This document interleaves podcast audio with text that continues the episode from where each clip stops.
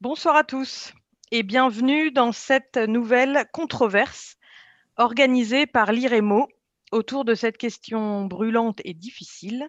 Quelle place pour les chrétiens dans le nouvel Irak? Donc rarement les chrétiens irakiens auront autant occupé la une de l'actualité. À quelques jours de la première visite d'un pape en Irak, une visite déjà qualifiée d'historique, les journalistes du monde entier leur tendent le micro à Bagdad, à Erbil, à Karakosh, à Mossoul, mais aussi dans les nombreux pays comme la Jordanie ou la Suède où ils ont trouvé refuge ces dernières années. Ces chrétiens irakiens racontent un quotidien difficile, marqué comme pour tous leurs concitoyens par la crise économique, politique, sociale très dure qui frappe leur pays, mais marqué aussi par une méfiance de leurs concitoyens musulmans, sunnites ou chiites, et par des discriminations parfois inscrites dans la loi. Les chiffres sont évidemment à prendre avec des pincettes, mais les journalistes les utilisent quand même. Donc on peut estimer que leur part dans la population irakienne est passée peut-être d'environ 6% avant l'invasion américaine et la chute de Saddam Hussein en 2003 à autour de 1%, peut-être moins aujourd'hui. Donc voilà, comment s'inventer un avenir en Irak lorsque l'on est chrétien, après Daesh, et alors que le pays est désormais placé sous la coupe des milices chiites C'est la question difficile et cruciale que l'IREMO a choisi de poser ce soir à nos deux invités. Donc Loïs de Pamplonne, vous êtes bonsoir, vous êtes diplômé en relations internationales. Vous avez vécu en Irak pendant deux ans en tant que directeur pays de l'œuvre d'Orient. Donc, vous en revenez euh, tout juste, je dirais. Et vous vous rendiez déjà très régulièrement dans ce pays auparavant depuis 2012. Et je précise encore que vous avez été chargé d'un article sur les chrétiens irakiens dans le prochain numéro de la revue Confluence Méditerranée et que vous abordez, je dois dire, plein de problématiques que euh, très ultra contemporaine, on pourrait dire, et donc euh, rarement abordée, en tout cas euh, aujourd'hui dans des articles, puisque c'est des questions en fait posées par la situation vraiment actuelle, par l'après-Daesh. Et Sébastien de Courtois, notre deuxième invité, vous êtes journaliste indépendant, producteur de l'émission Chrétien d'Orient qui est diffusée chaque dimanche matin sur France Culture, et vous êtes auteur de nombreux ouvrages, dont Le nouveau défi des chrétiens d'Orient, paru chez la Thèse en 2009, donc avec un titre qui était encore peut-être euh, plus, plein, plein d'espoir, ou en tout cas encore assez optimiste. Et plus récemment, un autre avec un titre beaucoup plus sombre, Sur les fleuves de Babylone, nous pleurions, sous-titré Crépuscule des chrétiens d'Orient et qui est paru chez Gallimard en 2016. Et je précise encore que vous êtes directeur délégué de l'Institut français de Turquie. Voilà, donc il est temps de commencer, de nous interroger sur l'avenir des chrétiens irakiens, de nous demander même s'ils en ont un, si oui, lequel, à quelles conditions. Donc je vais commencer par vous demander à chacun une sorte d'état des lieux euh, de cette présence, euh, des défis que que vous, que vous avez pu constater en vous rendant sur place. Donc, on va commencer avec vous, Sébastien de Courtois. Euh, est-ce que vous pouvez déjà commencer par nous faire un espèce de, de, de, paysage, de nous dresser une sorte de paysage du christianisme irakien, nous présenter les différentes églises chrétiennes qui sont présentes en Irak, leur histoire, leur lieu d'implantation, euh, nous les faire exister un petit peu. Et puis, euh, vous, vous, voilà, votre expérience euh, sur place vous permettra d'aller en, gros jusqu'à l'arrivée de l'État islamique euh, à l'été 2014. Et puis ensuite, on demandera à Loïs Pamplonne de, poursuivre euh, cet état des lieux avec la période encore plus récente. Donc Sébastien de Courtois, je vous laisse la parole. Merci beaucoup Anne-Bénédicte pour cette, cette introduction. Merci à l'IREMO pour, pour cette très très belle initiative, je dois dire. Euh, et merci à vous, j'allais dire, chers auditeurs. Euh, c'est l'habitude de, France Culture pour, euh, pour votre écoute ce soir. Alors, on va essayer de résumer en, quelques minutes peut-être peut-être pas 2000 ans d'histoire, mais en tout cas un, contexte pour permettre effectivement de, de resituer l'existence de ces, de ces communautés chrétiennes dans le terreau, dans la glaise de Mésopotamie, de cette, cette zone véritablement entre les deux fleuves qui a, qui a bercé les, les débuts de l'humanité ou d'une humanité en tout cas. Euh, les chrétiens sur lesquels j'ai travaillé dans, dans, le cadre d'un travail d'études à, à l'école pratique il y, a, il y, a, quelques années euh, m'ont d'abord permis de, de connaître les, les, chemins détournés de, de, Turquie et une zone assez singulière qui est, qui est particulièrement euh, chère à mon cœur et, importante en termes d'histoire, qui est la zone du sud-est de la Turquie, euh, ce qu'on appelle le Tour Abdin, qui est la montagne des serviteurs de Dieu, euh, qui est un plateau de moyenne altitude, à peu près à 1000 mètres dans la zone de Mardin jusqu'à Gizre, et qui est techniquement parlant la, partie haute du croissant fertile, donc ce qu'on appelle la, haute Mésopotamie en termes de géographie. Euh, nous parlons d'une époque, bien entendu, où les frontières n'existaient pas, en tout cas les frontières, euh, les frontières actuelles. Euh, il y avait bien sûr des délimitations entre, entre les grands empires de l'époque, et, c'est d'ailleurs intéressant pour, le, pour ceux qui s'intéressent à la géographie de voir effectivement que les frontières, par exemple, entre l'Empire romain et l'Empire perse sassanide, sont sur certains morceaux, tronçons, les mêmes, les mêmes qu'aujourd'hui.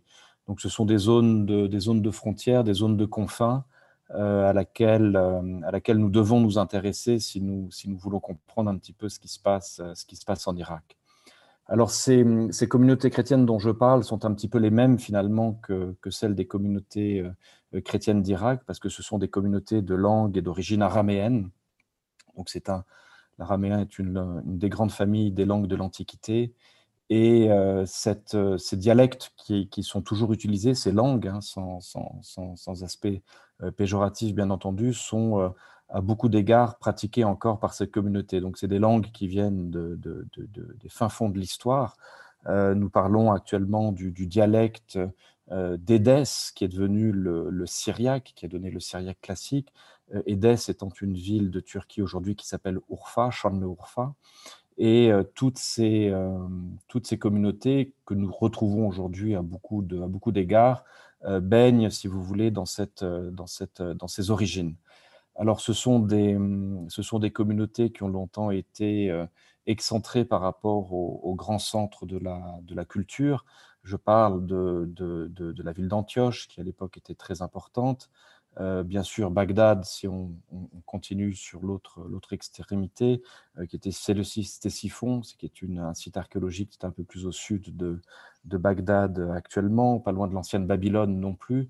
Donc nous sommes véritablement, selon moi, à l'origine de, nos, cultures, hein, je le mets au, pluriel, et dans une, diversité qu'il qui, qu'il faut aussi considérer, euh, des langues différentes et et finalement des traditions religieuses qui se sont, euh, euh, qui se sont métamorphosées tout en gardant euh, beaucoup de substrats de ces, de ces, premiers, de ces premiers voyages de l'Évangile, de ces premiers parcours qui ont été faits sur ce qu'on appelait voilà, les routes de la soie ou les routes de tous ces, ces, ces, transversales du commerce, transversales militaires aussi, qui permettaient hein, à l'époque et au, à l'époque d'alors et, et, peut-être aussi d'une certaine manière euh, aujourd'hui à, voyager. Alors les communautés chrétiennes d'Irak sont, euh, sont, sont, sont, multiples. Euh, je ne parlerai en tant que, en tant que technicien, disons, que, que des communautés de langue, de langue araméenne. donc c'est essentiellement la communauté chaldéenne et ce qu'on appelle aussi l'église assyrienne de l'Orient, qu'on appelait avant l'église nestorienne, voilà, dans un langage propre à, propre à, à la, comment dirais-je, à l'orientalisme euh, européen dans lesquels effectivement on a euh, dû donner des noms et des dénominations à ces, à ces communautés qui, pour nous à l'époque, si on se met à la place des, euh, des correspondants de, de ce que pouvait être un, voilà, un voyageur de l'époque, pouvait en, percevoir. donc ce sont des communautés qui se sont développées hors de l'Empire romain d'Orient, donc ça c'est important aussi de le préciser. Euh, c'est peut-être la première frontière qu'on pourrait faire. Euh, donc d'un côté, euh, la conversion de Rome, la conversion de Byzance, 392 avec l'édit Théodose, si je ne dis pas de bêtises. donc ça, dans le cadre de l'Empire romain. Ensuite sont venus la période des conciles avec des, des différences, des, des, luttes, surtout au 4e et 5e siècle. Je pense au concile de Chalcédoine en 451, où on a vu les, grands évêques des, villes importantes euh, approuver le, les, termes même du concile, qui était sur la définition de la, nature du Christ. Et on voit effectivement des, euh, campagnes, des monastères un peu plus excentrés euh, qui prennent des positions anti-calcédoniennes. ça, c'est un cadre, disons, théorique. En pratique, euh, comment dirais-je, la, foi, la, la parole, la, bonne parole, l'évangile, avait déjà essaimé sur ces sentiers par le vecteur, euh, le vecteur à la fois du, commerce très certainement et le vecteur de cette langue. Cette langue araméenne donc était une langue facile d'utilisation, un alphabet de 22 lettres qui permettait, on, caricature en disant que c'était un petit peu l'anglais de l'époque, mais c'était pas, pas non plus complètement faux parce que c'est une langue qui a été utilisée dans les, administrations, par exemple, une langue du commerce, une langue facile à utiliser et voilà un vecteur de communication important une époque effectivement où euh, les termes de la foi étaient très importants, les gens euh, prenaient ces affaires-là très au sérieux. Alors c'est toujours très, euh, on regarde ces, conflits avec beaucoup de condescendance, effectivement, 15 ou 16 siècles après, mais bon, c'était les débats politiques aussi de l'époque, les influences des grands centres. Je pense aussi à Alexandrie, qui était un, un, centre euh, très important, bien entendu Jérusalem, et on a eu cette chrétienté mésopotamienne qui s'est développée euh, assez vite, certainement dès l'époque des Parthes, donc bien avant le IIIe siècle, euh, où on voit des, premières communautés chrétiennes avec des témoignages qui, nous sont parvenus et qui permettent effectivement de, de dater l'implantation assez ancienne de, ce christianisme, de ce christianisme oriental. Euh, la tradition indique le passage de, Thomas avec euh, deux apôtres, euh, Marie et Adaï, sans dire de bêtises, qui ont continué leur parcours après dans le Caucase et certainement pour Thomas, enfin d'après la, tradition bien entendu jusqu'au sud de l'Inde. Voilà, donc une, épopée missionnaire assez importante, assez glorieuse parce qu'elle continue jusqu'à des époques du haut Moyen Âge et puis du Moyen Âge on voit euh, un, patriarcat s'installer euh, assez vite à Séleuciste-Siphon avec des très grandes figures. Je passe directement au 8e siècle où euh, déjà l'islam est arrivé, donc à l'époque omeyyade, puis à l'époque abbasside, où on voit effectivement des communautés chrétiennes très installées, certainement majoritaires en termes de, nombre dans les campagnes, et une vie intellectuelle très très riche. Euh, ce qu'il faut comprendre aussi, c'est la place importante qu'ont su prendre ces communautés chrétiennes euh, dans l'histoire des idées. Euh, très souvent, elles ont été de grandes familles, de grandes dynasties de, traducteurs, d'interprètes, ont été, ont été à l'œuvre auprès des, auprès des pouvoirs. Je suis passé un petit peu vite, mais déjà à l'époque perse sassanide, on voit, on voit une certaine influence, on voit déjà des, exercices de traduction qui sont faits des évangiles en langue, euh, en langue locale. On voit aussi des persécutions à l'époque euh, zoroastrienne, par exemple, euh, des persécutions qui continuent, mais aussi des périodes de, grande stabilité, des périodes de prospérité, et des périodes de floraison intellectuelle, d'échanges très très riches. Donc il faut pas, voilà, il faut faire la, part des choses, et c'est très intéressant et important, je pense, de le, relever dans le contexte actuel, où on voit que d'une certaine manière, bien entendu, malgré l'hémorragie euh, phénoménale qui, touche l'Irak euh, pour toute sa population d'ailleurs euh, depuis des décennies, et particulièrement celle des minorités religieuses, donc celle des chrétiens, de voir que malgré tout, ces communautés restent parfois comme une sorte de passerelle, une sorte d'intermédiaire, de, gens qui arrivent à, permettre à certaines communautés de discuter ou de, ou de, voilà, ou de, disons, participer à cette pluralité religieuse et politique. Alors, si je parlais tout à l'heure du nord du nord de l'Irak, du sud-est de la Turquie, donc du nord de l'Irak, euh, c'est que ces communautés sont vraiment intriquées les unes dans les autres. Alors, on parle de, euh, j'ai parlé de communautés chaldéennes, j'ai parlé de communautés, donc l'Église d'Orient, l'ancienne Église nestorienne, euh, mais il y a bien entendu aussi des, des, des, des, églises syriaques. Alors, ce sont les églises syriaques orthodoxes, syriaques catholiques, très souvent avec un pendant protestant pour rajouter un petit peu plus de piment à ce panorama qui bien souvent en manque, et bien entendu des communautés arméniennes. Alors là, je serai un peu moins, un peu moins formel dans mes, dans mes affirmations parce que je ne les ai pas beaucoup fréquentées. Il me semble avoir vu quelques prélats arméniens à, Erbil, mais je n'en suis plus très certain. Loïs, vous me, vous me corrigerez là-dessus. des communautés aussi de rite melkite et certainement aussi euh, des communautés dites euh, orthodoxes euh, qui se rattachent au rite byzantin, mais de manière, de manière extrêmement minoritaire. Alors, ce qui s'est passé, au, et ce qu'on trouve un petit peu, me semble-t-il, depuis, depuis le Moyen Âge, c'est-à-dire depuis 12e, 13e, 14e siècle, c'est-à-dire un rétrécissement progressif du territoire occupé, alors ce n'est pas territoire occupé euh, bien entendu, au sens où euh, il n'y a, pas une primauté non plus. Euh, je veux dire, là, toutes les populations sont fort anciennes, quelles qu'elles soient, et, méritent la même considération. Mais c'est vrai que le christianisme, le christianisme irakien est, selon moi, partie prenante et fondateur de cette culture, de cette civilisation et de ce pays aujourd'hui.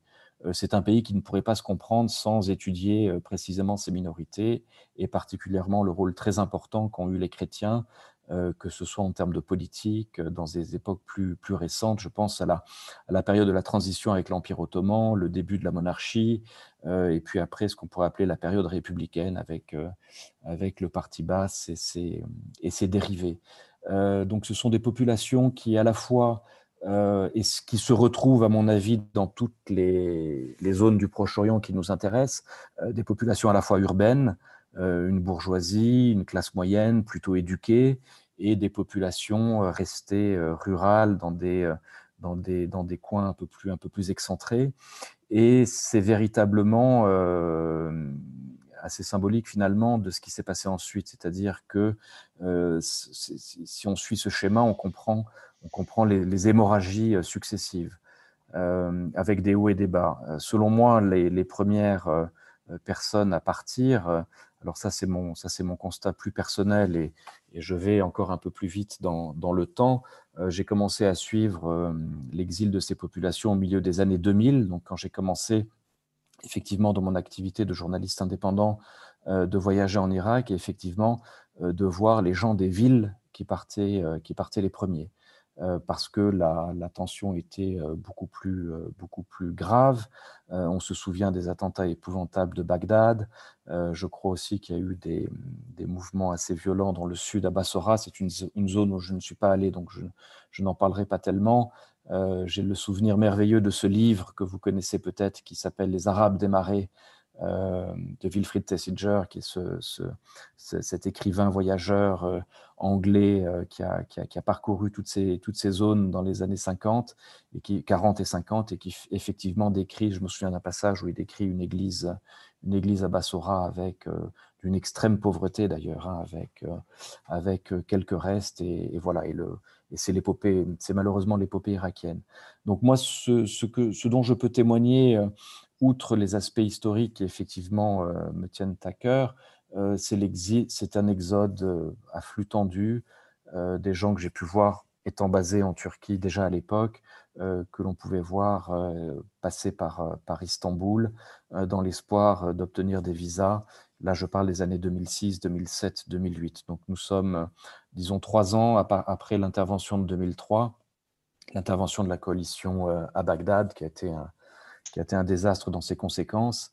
Euh, il me semble qu'il a fallu 2-3 ans à peu près pour, euh, pour, euh, pour changer complètement de, vision et que les, gens commencent, que les gens commencent à partir. Il faut dire qu'ils ont été assez visionnaires à l'époque parce que parce qu'effectivement, la suite des événements allait leur montrer qu'il était, qu'il était plutôt bon de partir. Alors, ce sont des sujets un peu délicats parce que on, peut, peut avoir un regard de commentateur, effectivement, euh, et puis avoir un constat assez froid sur les, sur les chiffres, sur les données, mais on ne peut pas s'empêcher non plus de se dire toujours qu'est-ce qu'on aurait fait à leur place. Et, hum, et c'est vrai, c'est pour ça que j'aimerais après vous entendre, Loïs, sur, sur la situation actuelle. C'est vrai que quand on visitait des églises à l'époque, des écoles, des petits dispensaires tenus par les religieuses, où on voyait justement cette diversité des confessions. Hein. Ça, il faut, il faut jamais, jamais, jamais oublier de le rappeler constamment que, les, que les écoles chrétiennes d'Irak et d'ailleurs sont des vecteurs de diversité, des vecteurs de, pluralité. Les chrétiens sont rarement euh, majoritaires dans ces écoles et que ce sont, c'est un, une, une, une diversité d'enseignement qui est, qui est, qui est recherchée par les autorités et par les familles, les familles musulmanes, bien entendu, qui peuvent, qui peuvent s'offrir ce genre de ce genre d'établissement, bien entendu. Euh, voilà, donc c'est difficile d'en parler euh, avec le regard froid seul de l'historien, parce que forcément, euh, on met des visages sur tous ces gens qu'on a rencontrés, et quand je lis des textes, des, comment dirais-je, à la fois des chroniques du Moyen Âge, je pense par exemple à cette, à cette formidable épopée d'un moine ce sera ma petite, euh, ma petite parenthèse personnelle euh, là-dessus, c'est que j'ai fait un très très beau voyage en 2005 où je suis parti euh, jusqu'en Chine sur la trace des Nestoriens. Donc cette église d'Orient, cette grande église d'Orient, donc était une langue, une, pardon, une, église dont le, siège patriarcal était à Séleucis-Ctésiphon, la région de Bagdad, qui œuvrait dans un, dans un, dans un territoire sassanide, puis sous domination Omeyyades et, et Abbassides. Et il y a eu une épopée missionnaire absolument extraordinaire, non pas vers, euh, vers l'Occident, vers l'Ouest, celle que nous connaissons bien, mais vers l'Est, une épopée un peu plus méconnue et qui a euh, porté très certainement la voix des, euh, des, des, évangiles au, à la fin du, au milieu du 7e siècle, pardon, en arrivant à Sian, où une délégation de, de moines nestoriens de, de, de, langue certainement persan, euh, mais de culture, de culture chrétienne, euh, étant arrivé en Chine avec certainement une première traduction des, évangiles, en tout cas dans les, formes qu'on peut, qu'on peut retrouver. Euh, donc c'est cette église, hein, cette église de l'Orient qui a, qui a essaimé en Asie centrale, puis en Chine, mmh. et qui fait souche peut-être jusqu'au milieu du 9e siècle, en 845, et dont il reste peut-être et certainement quelque chose, avec en même temps une évangélisation qui vient par les océans, qui vient par la mer, qui vient par la côte, euh, puisqu'à l'époque de, Marco Polo, par exemple, on retrouve euh, des traces de, communautés chrétiennes qui sont décrites par le, voyageur.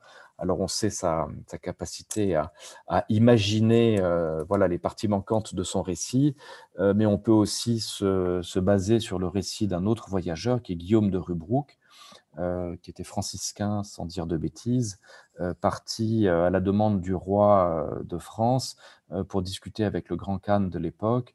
Et on est en 1253-1255. Donc, ce sont des voyages fabuleux qui ont été faits par les voies terrestres et lui aussi décrit d'une manière un peu plus précise, donc d'une manière qu'on pourrait même qualifier d'ethnographique par rapport aux standards de notre époque, des communautés chrétiennes qu'il décrit lui-même de nestoriennes, donc d'hérétiques, euh, des grands débats, des discussions, euh, des joutes. Euh, le Khan convoque à un moment un bouddhiste, un musulman et un chrétien, et lui, étant le témoin de cette, de cette joute oratoire, est chargé de, de défendre le, euh, le, prélat chrétien local mongol très certainement, ou Tongut, c'est-à-dire euh, d'origine chinoise, euh, qui, défend le christianisme. Alors il arrive, voilà, c'est très très cocasse comme scène. Donc ce sont des, c'est de la réalité, c'est de l'histoire, et ce sont aussi des personnages. Et pour moi, les, les, chrétiens d'aujourd'hui, ces chrétiens d'Orient qui, n'ont rien d'orientaux sinon d'être centraux, hein. c'est comme les empires centraux de l'époque,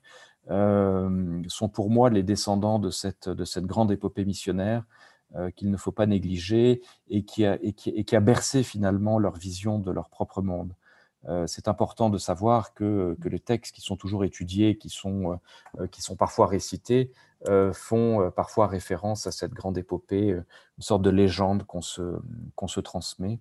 un autre grand voyageur, et je terminerai sur cette, parenthèse, c'est un moine d'origine euh, turc, mongol, on ne sait pas trop de la région de Pékin, qui au XIIIe siècle, Rabban Soma, euh, arrive jusqu'en euh, jusqu'en Mésopotamie, jusqu'à Bagdad, et ensuite se met au service des Mongols, la même partage la même culture, découvre que certaines femmes dans certains clans féminins dans la famille d'Eran sont, sont, chrétiens d'obédience nestorienne, entre guillemets. Donc voilà, ça crée des, connivences politiques. Et lui-même devient ambassadeur et voyage. donc il vient de Pékin hein, au XIIIe siècle et arrive à Paris, à Bordeaux, à Rome. Il est reçu par, les par les cardinaux. Donc voilà, ce sont des, ce sont des voyages, mais qu'il ne faut pas, ne faut pas oublier. C'est un petit peu la partie manquante de notre imaginaire, je dirais. Nous connaissons bien euh, le développement du christianisme à l'Ouest. Il est très très bien documenté, à la fois par, euh, euh, par les textes et par, et par l'archéologie. mais il y a aussi cette, cette épopée formidable qui nous vient, qui nous vient d'Extrême-Orient et qui est incarnée aujourd'hui par, par des descendants qui sont ces euh, ces prélats et moines des monastères que l'on trouve euh, dans le nord de l'Irak. Alors le nord de l'Irak est, la zone véritablement, à, mon sens, ce qu'on appelle la plaine de Ninive euh, et la région d'Erbil, et cette zone qui est véritablement devenue, donc depuis ces années, ce milieu des années 2000, un lieu de refuge, un lieu, une forme de sanctuaire. Hein, le, gouvernement régional kurde autonome a bien compris à la fois son intérêt et à la fois euh, a répondu à un besoin d'humanité. Hein. Il n'y a pas toujours des, de l'intérêt et du calcul dans ces choses-là, euh, donc a accueilli ces populations. Et c'est vrai que déjà on rencontrait euh, à l'époque des familles qui venaient de Bagdad, des familles qui venaient de Bassora, des familles qui venaient de toutes ces petites villes moyennes qui étaient entre Bagdad et Souleymaniye, et des gens, voilà, des classes moyennes qui trouvaient refuge à Erbil, à Enkawa, le fameux quartier d'Enkawa qui est qui est dans la, proximité, enfin qui, qui, est à Erbil maintenant, et qui, euh, et qui a permis à cette classe moyenne, disons, de, trouver une étape, euh, un, sas de sécurité avant, euh, bien entendu, de vouloir partir, de partir à l'étranger. Alors, c'est toujours les plus riches hein, qui partent les premiers. Loïs, vous me direz si vous êtes d'accord avec ce, point de vue. c'est toujours ceux qui ont, un peu les moyens, qui ont, déjà des, relations, des relations à l'étranger, mais il ne faut pas généraliser. Il y a beaucoup de gens aussi qui restent par devoir, qui restent par, par conviction. et puis, c'est vrai que les gens qui ont été exposés dans les premières années, de, non pas de Daesh, hein, il faut remonter à l'État islamique au Levant, ont été effectivement très, très tentés de, de, de, partir, de se réfugier à Mossoul. Et ensuite, Mossoul est devenu euh, très, très compliqué à vivre. Déjà en 2007-2008, on ne pouvait pas se rendre à Mossoul sans, euh, euh, sans un encadrement de sécurité. à l'époque, j'avais rencontré en France le père Jean-Marie Mérigou, qui est un personnage important aussi de cette, de cette épopée chrétien d'Irak, qui a, qui a vécu une trentaine d'années à Mossoul, donc un frère dominicain.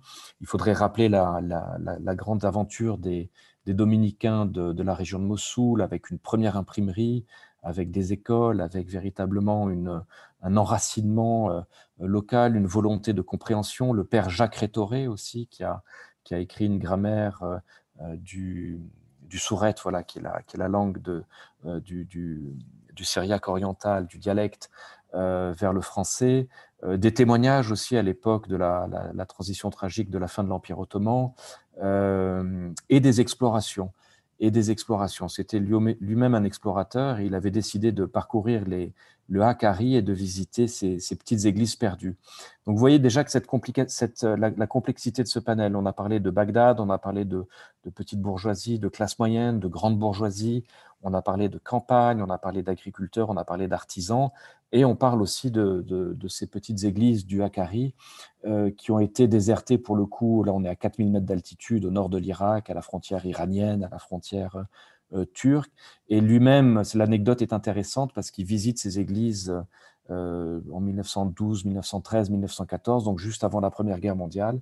Et il découvre dans une de ces églises un reste de ce qui était certainement la, euh, les transactions commerciales et religieuses de la route de la soie parce qu'il trouve des, cloches euh, chinoises euh, et des vases et des fanions qui lui font penser à, ce qu'il avait pu, imaginer du, Tibet. Donc, ce qui veut dire qu'il y avait eu des, échanges à l'époque et cette église a été dévastée pendant la, pendant la Première Guerre mondiale. Il reste plus de, de traces. donc, pour moi, c'est un ancrage historique très fort et des gens qui ont, qui ont su malgré tout s'adapter à beaucoup de circonstances.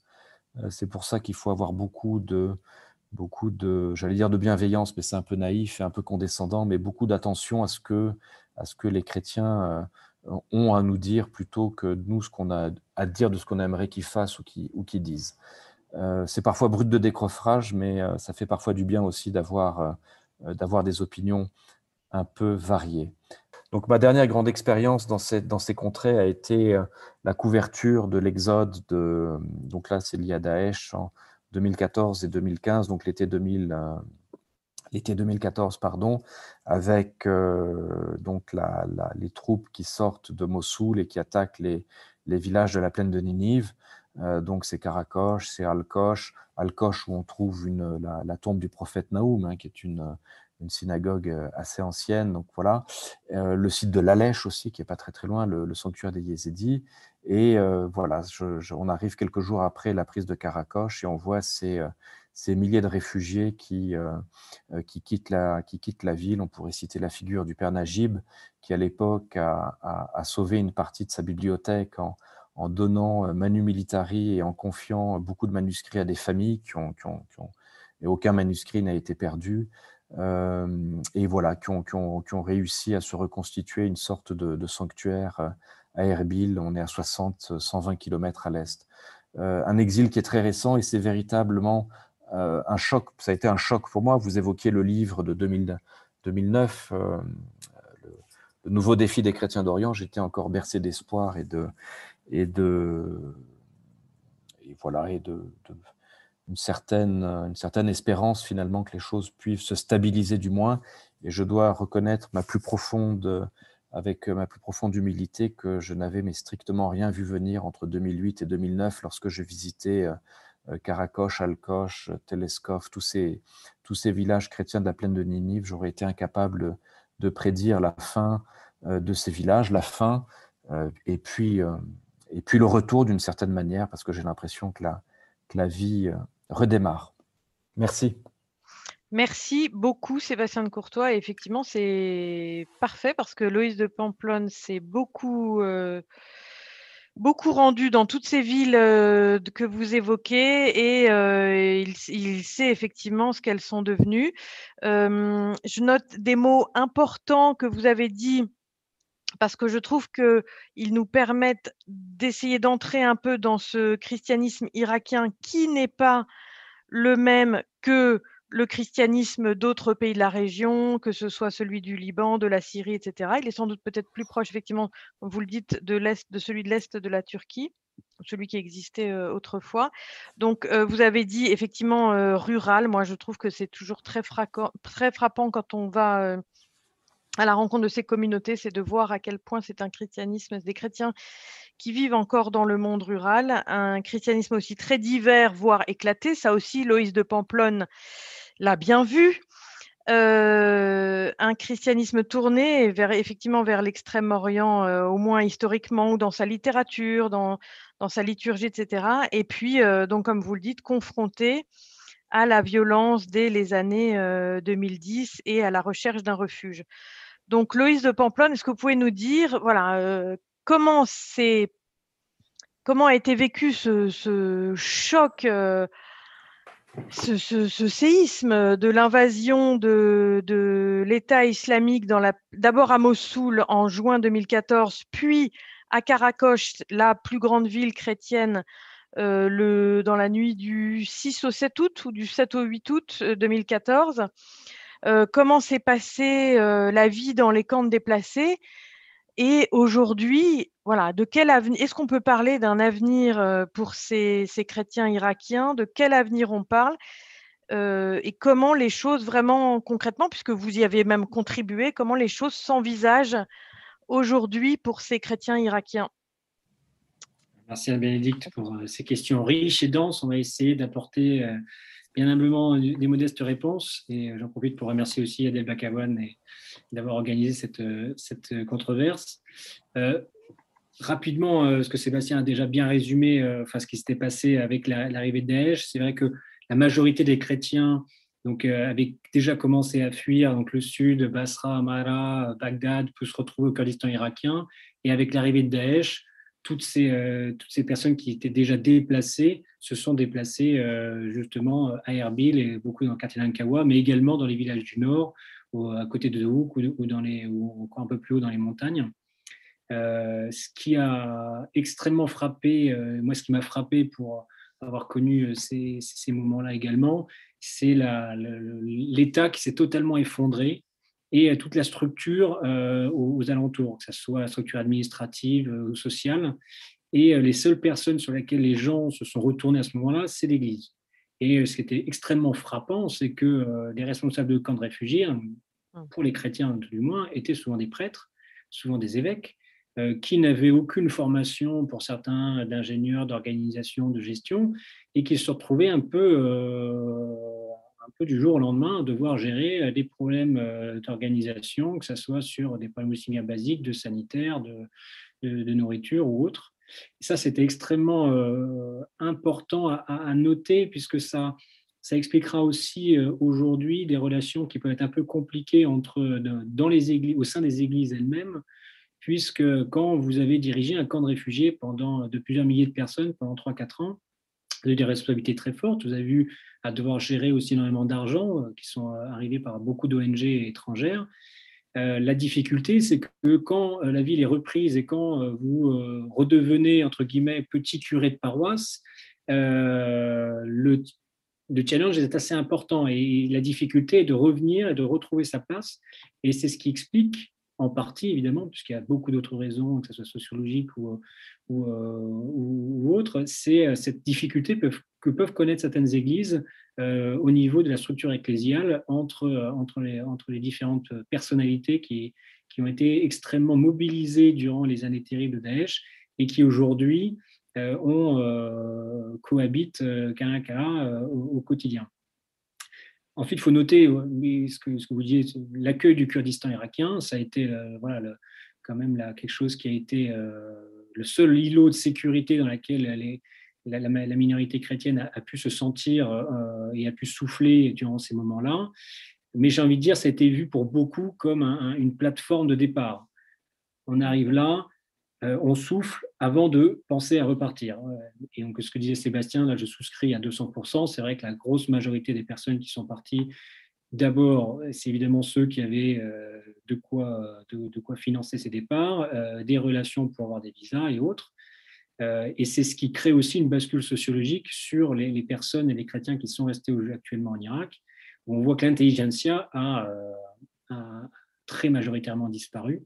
Euh, et, ça crée évidemment forcément une, difficulté dans la représentation de la communauté chrétienne, puisqu'à partir du moment où les ingénieurs, les médecins, les professeurs sont partis, forcément, dans une grande majorité, forcément dans la représentation, dans l'image que les autres communautés de, la communauté chrétienne, se crée aussi un vide. Si on avait l'habitude de voir les chrétiens dans ces domaines-là, ils n'y sont plus. Et donc, du coup, ça crée un, problème dans la représentation et même dans l'idée même que se faisaient euh, voilà, les voisins sunnites ou chiites par rapport à la communauté chrétienne. Et aussi, point notable, ce qui a aussi, euh, moi, ce qui m'a beaucoup marqué dans la discussion avec des jeunes que je pouvais avoir, c'est que la vie dans les camps de réfugiés, pour certains difficiles évidemment, euh, a permis également une rencontre entre des villages et entre des communautés, euh, des communautés religieuses. Moi, ça, je me rappelle une discussion en buvant un thé dans une des caravanes euh, à Ashti avec un, jeune syriaque catholique de, de qui me disait Mais moi, j'étais jamais sorti vraiment de Karakosh. Même pour aller à Karamles, qui a un quart d'heure, c'est un village de Chaldéens. J'avais pas besoin. je, j'ai mon papa à faire, à faire son. Il était, euh, il était menuisier, je l'ai au quotidien. Et les, choses marchaient, fonctionnaient comme ça. Et en fait, c'est vrai que la vie dans les camps a créé une mixité euh, intercommunautaire, donc entre les différentes églises, euh, syriaques catholiques, orthodoxes, assyriennes ou, ou chaldéennes. Et, c'est vrai que je pense que ça ça joue aussi dans le regard que porte la jeune génération par rapport aux, dénominations des églises. Euh, c'est-à-dire qu'on voit qu'il y, a quand même un fossé entre euh, une, ancienne génération qui est très marquée par ses différences euh, d'église et par ses, rites et sa tradition, et une nouvelle génération qui aujourd'hui est beaucoup plus marquée par le fait d'une revendication liée à la citoyenneté, particulièrement vrai chez les chrétiens, et par une revendication liée à une religion de manière globale, ensemble, on est chrétien. Euh, mais on, est, porte beaucoup moins d'attention au fait d'être syriaque, euh, chaldéen euh, ou assyrien. Ça, je trouve que c'est quelque chose qui est assez récent, assez neuf, et qui crée des, sujets de débat, de, tension, on pourrait même dire dans certains lieux, entre l'ancienne et la nouvelle génération. Mais ça, on, pourra en reparler dans un, dans un, deuxième temps. Ensuite, sur la, voilà, sur, euh, c'est un peu les points que, je voulais mentionner sur la, situation dans les camps, qui ont évidemment énormément marqué les gens, hein, qui, comme vous, comme vous disiez Sébastien tout à l'heure, ont absolument tout perdu. Et une fois que la libération a pu avoir par l'armée euh, irakienne et par les Hached, donc les, milices populaires euh, de confession chiite, souvent originaires du sud de l'Irak, euh, la grosse question s'est posée du retour. Euh, on pourrait dire, on pourrait penser que euh, ça y est, tout est libéré, donc une grande vague a lieu et tous les chrétiens reprennent leur baluchon et rentrent chez eux. Ça ne s'est pas passé comme ça. Et, là encore, évidemment, quand je dis ça, il n'y a aucun jugement et je serais, je serais, ça serait bien, voilà, ça serait complètement inapproprié. Mais c'est vrai que les tensions qui ont existé, la crainte, la peur est toujours là. Il y avait beaucoup la crainte de, des mines. Euh, Daesh est extrêmement connu pour ça. Il y avait extrêmement la crainte vis-à-vis du voisinage. Euh, et puis, il y a toujours la question de la situation Erbil est difficile, mais est-ce qu'on va trouver pas encore, est-ce qu'on ne risque pas de trouver encore pire en retournant dans la plaine de Ninive, à Karakosh, euh, et quand Mossoul a été libéré, euh, Mossoul? Donc ça a été sujet de tension c'est assez forte dans les différentes communautés de qu'est-ce qu'on fait, est-ce qu'on rentre, est-ce qu'on rentre pas. Euh, et, euh, et, voilà, là on a vu vraiment le rôle des pasteurs extrêmement important où un certain nombre d'évêques, de prêtres ont dit à un moment donné, bon, je prends la décision, on, rentre. Et euh, on a vu des familles revenir petit à petit. Je pense souvent à Karakosh, qui a été voilà, c'est vraiment l'archevêque euh, catholique, Monseigneur Petros Moshe, qui a vraiment lancé, lancé le mouvement et qui a permis maintenant, euh, pour une, ville qui était à peu près de 50 000 habitants euh, en 2013-2014, aujourd'hui on évalue à peu près à 23 000 personnes. Donc c'est presque, voilà, c'est la ville, l'une des villes les plus importantes en termes de chrétiens. On a Inkawa et, et qui sont les deux grands poumons de, la communauté chrétienne pour, pour l'Irak aujourd'hui. Euh, donc voilà. Euh, mais évidemment, quand je dis la libération a eu lieu, c'est sûr beaucoup de troupes sont restées sur place. Et, euh, je mentionne souvent les, les donc les, milices populaires. Un exemple, aujourd'hui, entre Erbil et Karakosh, on a à peu près 45 minutes de voiture et vous avez entre 8 checkpoints, donc aussi bien par l'armée kurde, les Peshmerga au départ, puis par l'armée irakienne, puis par deux, trois milices successives, et vous finissez souvent par les NPU, donc les milices chrétiennes qui, euh, qui sont autour, euh, autour de certaines villes.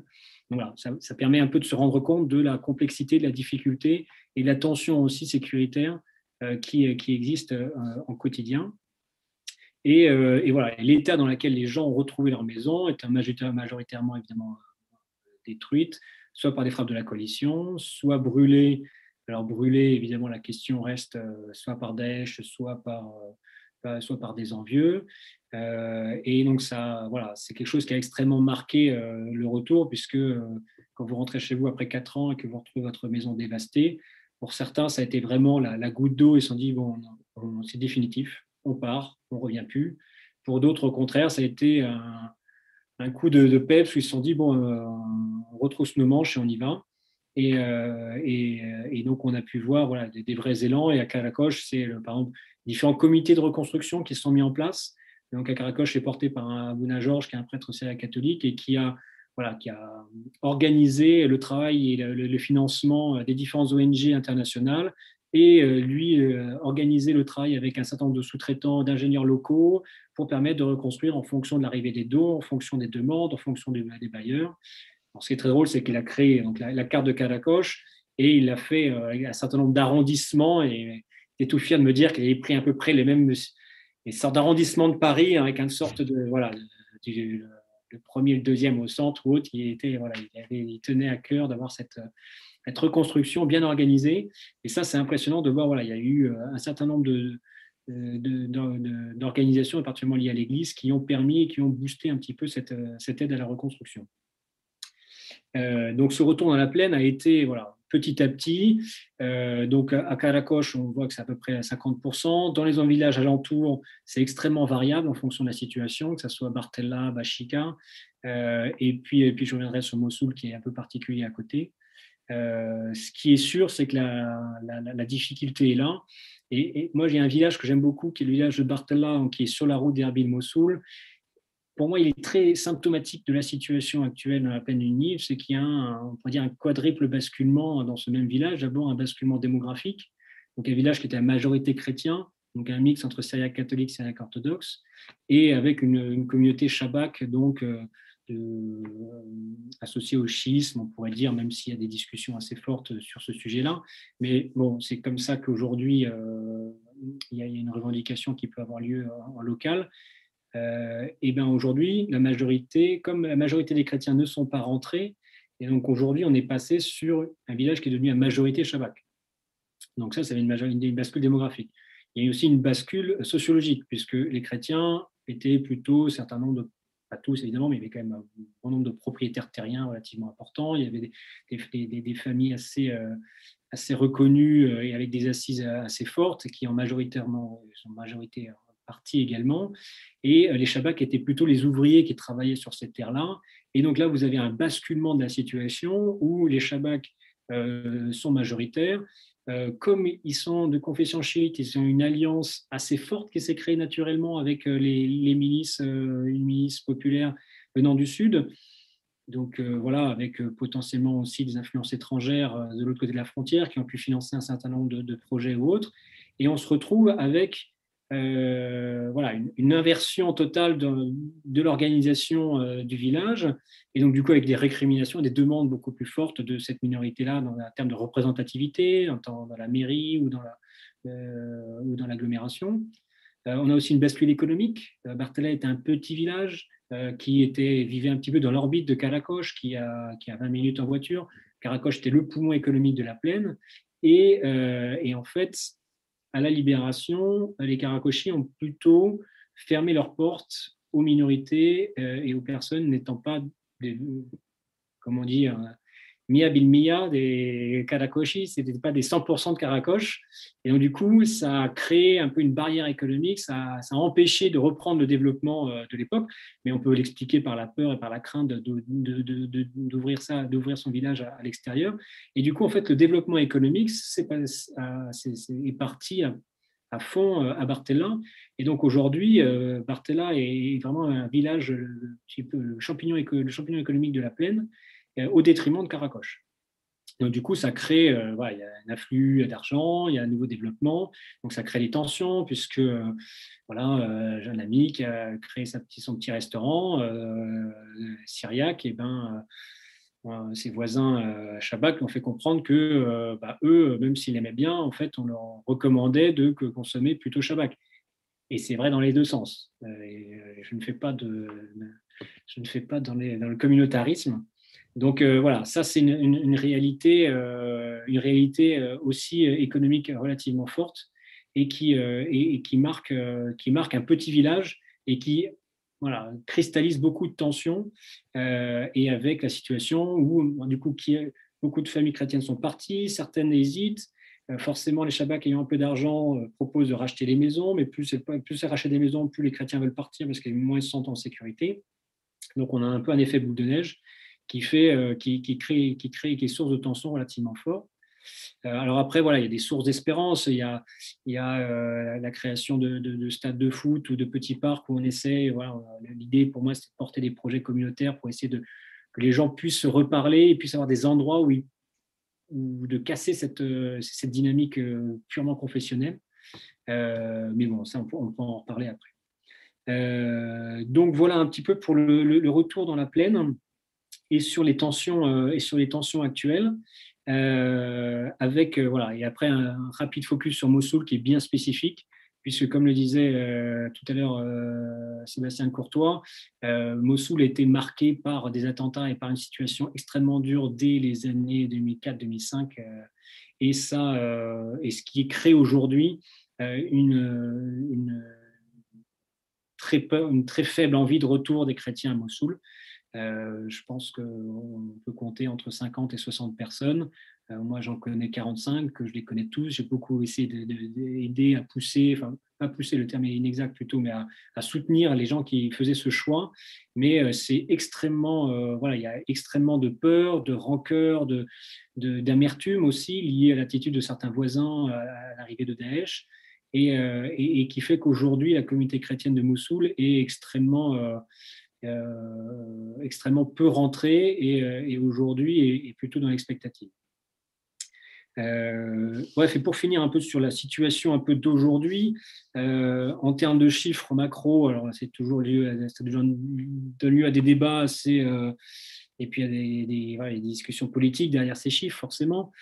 Euh, moi, ma petite expérience pour avoir un peu bourlingué dans, le pays de, Basra à Bagdad, en passant par Kirkuk et, Mossoul, moi, j'évalue à peu près le nombre de chrétiens, toutes communautés confondues. On est aux alentours, euh, et en comptant large, entre 150 et 200 000.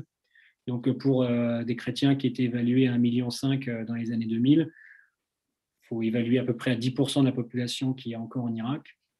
Donc, s'il vous permet de comprendre l'état de sidération, l'état de choc dans lequel est la communauté aujourd'hui, euh, qui est l'ombre d'elle-même.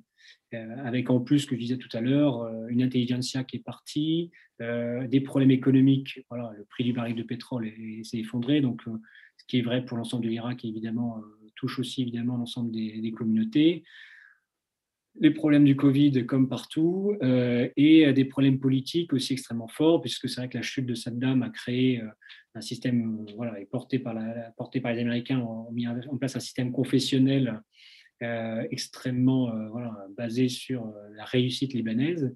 Donc forcément, on se retrouve avec un système qui est extrêmement sclérosé, où tout est évalué en fonction du poids de la communauté et du, responsable, et, évidemment, ça se fait au détriment des, communautés extrêmement faibles et la difficulté aussi des églises qui ont du mal à, euh, travailler ensemble et à créer euh, une unité. On voit qu'il y a quand même des tensions très fortes entre les différentes communautés euh, religieuses chrétiennes. on peut en parler si, ça, ça peut vous intéresser. voilà, donc on pourrait dire, c'est voilà, c'est un pays qui est, magnifique, qui est, impressionnant entre les montagnes du Kurdistan, euh, les, euh, marais du sud, euh, de Basra et, et le, désert Al-Anbar. On a quelque chose qui est extrêmement puissant, quelque chose, un pays qui est très riche, mais aujourd'hui un pays dont, dont l'avenir semble extrêmement compliqué, et particulièrement pour, cette minorité chrétienne, donc qui voit, je ne reviendrai pas là-dessus, mais entre la crise de génération, les tensions générationnelles très fortes, euh, des crises dans les églises elles-mêmes et aussi une crise de la formation, puisque tous ces jeunes, vu que l'intelligence est partie, les familles qui sont restées sont souvent sociologiquement un peu moins favorisées, n'ont pas forcément cette culture de l'éducation. Et donc, du coup, un des gros enjeux, c'est vraiment de pousser ces familles-là à, mettre leurs enfants à l'université pour permettre d'être des cadres de, l'Irak de demain. Et, euh, donc, ça, c'est un enjeu, un enjeu extrêmement fort. Et sur l'avenir, pour conclure, je dirais, bon, potentiellement, on pourrait euh, se retrouver dans la situation, comme euh, je parlais Sébastien tout à l'heure, d'un Tour Abdin, c'est-à-dire des lieux magnifiques avec une histoire et, euh, des choses qui, qui sont extrêmement fortes, qui, qui, nous apportent beaucoup pour mieux comprendre, comme disait le, le père Mérigou, dans l'église, chrétienne, il y a le poumon occidental, il y a le poumon oriental. Et ben voilà, là, il y a, une part de notre identité qui est là-bas et de l'identité de la chrétienté, enfin la chrétienté dans le sens, euh, dans le sens de, la religion chrétienne. Et, euh, et, ça serait extrêmement dommageable, je pense, pour le monde de, perdre celle-ci. Euh, mais voilà, c'est un risque, c'est un risque. Ensuite, pour la population qui est présente, donc je ne vais pas dresser un tableau tout noir, évidemment, il y a quand même beaucoup de gens qui sont restés, qui ont fait le choix de rester. Sur les 10%, il y a, quand même une, il y a quand même, euh, il y a quand même une, large partie qui, a fait ce choix-là. C'est sûr que le déplacement du Saint-Père euh, et du, voilà, du, pape cette semaine va être un moment assez fort et j'en suis sûr qu'il va redonner un peu, un peu d'espérance à ces chrétiens-là. Mais pour moi, ce qui est le plus important, c'est pas tellement qu'il aille à la rencontre de ces chrétiens, je vais peut-être un peu choqué en disant ça, mais c'est surtout qu'il fasse prendre conscience aux Irakiens qu'il existe une minorité chrétienne, qu'il existe des Irakiens chrétiens que ce ne sont pas des descendants de croisés, que ce ne sont pas des, des, des gens, qui, de, des, gens qui, qui, débarquent de nulle part. Non, non, c'est des, des, gens qui sont origines de cette terre, qui ont leur place, qui ont leur histoire, qui ont leur culture. Et, ça, je pense que c'est quelque chose qui, euh, quand je vois dans les retours que je peux avoir d'amis musulmans euh, irakiens, c'est quelque chose, moi, qui, qui me donne un peu d'espérance. Merci beaucoup, euh, Loïs de Pamplonne, pour cet exposé très, hum, comment dire, très vivant, très humain et voilà, qui nous permet de mieux nous représenter la situation actuelle avec toutes ces complexités. vous avez ouvert plein de pistes vers des sujets dont on pourrait parler maintenant. Peut-être, Loïse de Pamplonne, quelque chose que je viens juste d'entendre, une explication. parmi les raisons pour lesquelles certains de ces chrétiens déplacés vers le Kurdistan irakien ont du mal à rentrer dans leur village de la plaine de Ninive. J'ai entendu un chrétien qui vit à Erbil me dire, mais en fait, il y a aussi une explication toute simple, c'est que, et d'ailleurs, vous, vous avez dit un peu ce, cette espèce de choc aussi qu'avait représenté la, la, découverte de la vie dans les camps déplacés. Vous avez dit la, la découverte des, des de, d'autres chrétiens appartenant à d'autres églises ou venant d'autres villages, mais il y avait aussi la découverte de la grande ville, entre guillemets, même si c'était Ankawa, qui est un petit faubourg chrétien à l'intérieur de la grande ville d'Erbil, il y a aussi quand même euh, la découverte d'une grande ville et de ses tentations. Est-ce qu'il y a, est-ce que c'est vrai que pour certains, chrétien, il est difficile maintenant de se reprojeter dans une vie de nouveau rurale, quoi, plus simple et plus. Euh, c'est, ça fait partie d'un, exode rural euh, qui a été forcé, celui-là, euh, mais comme, comme à une certaine époque.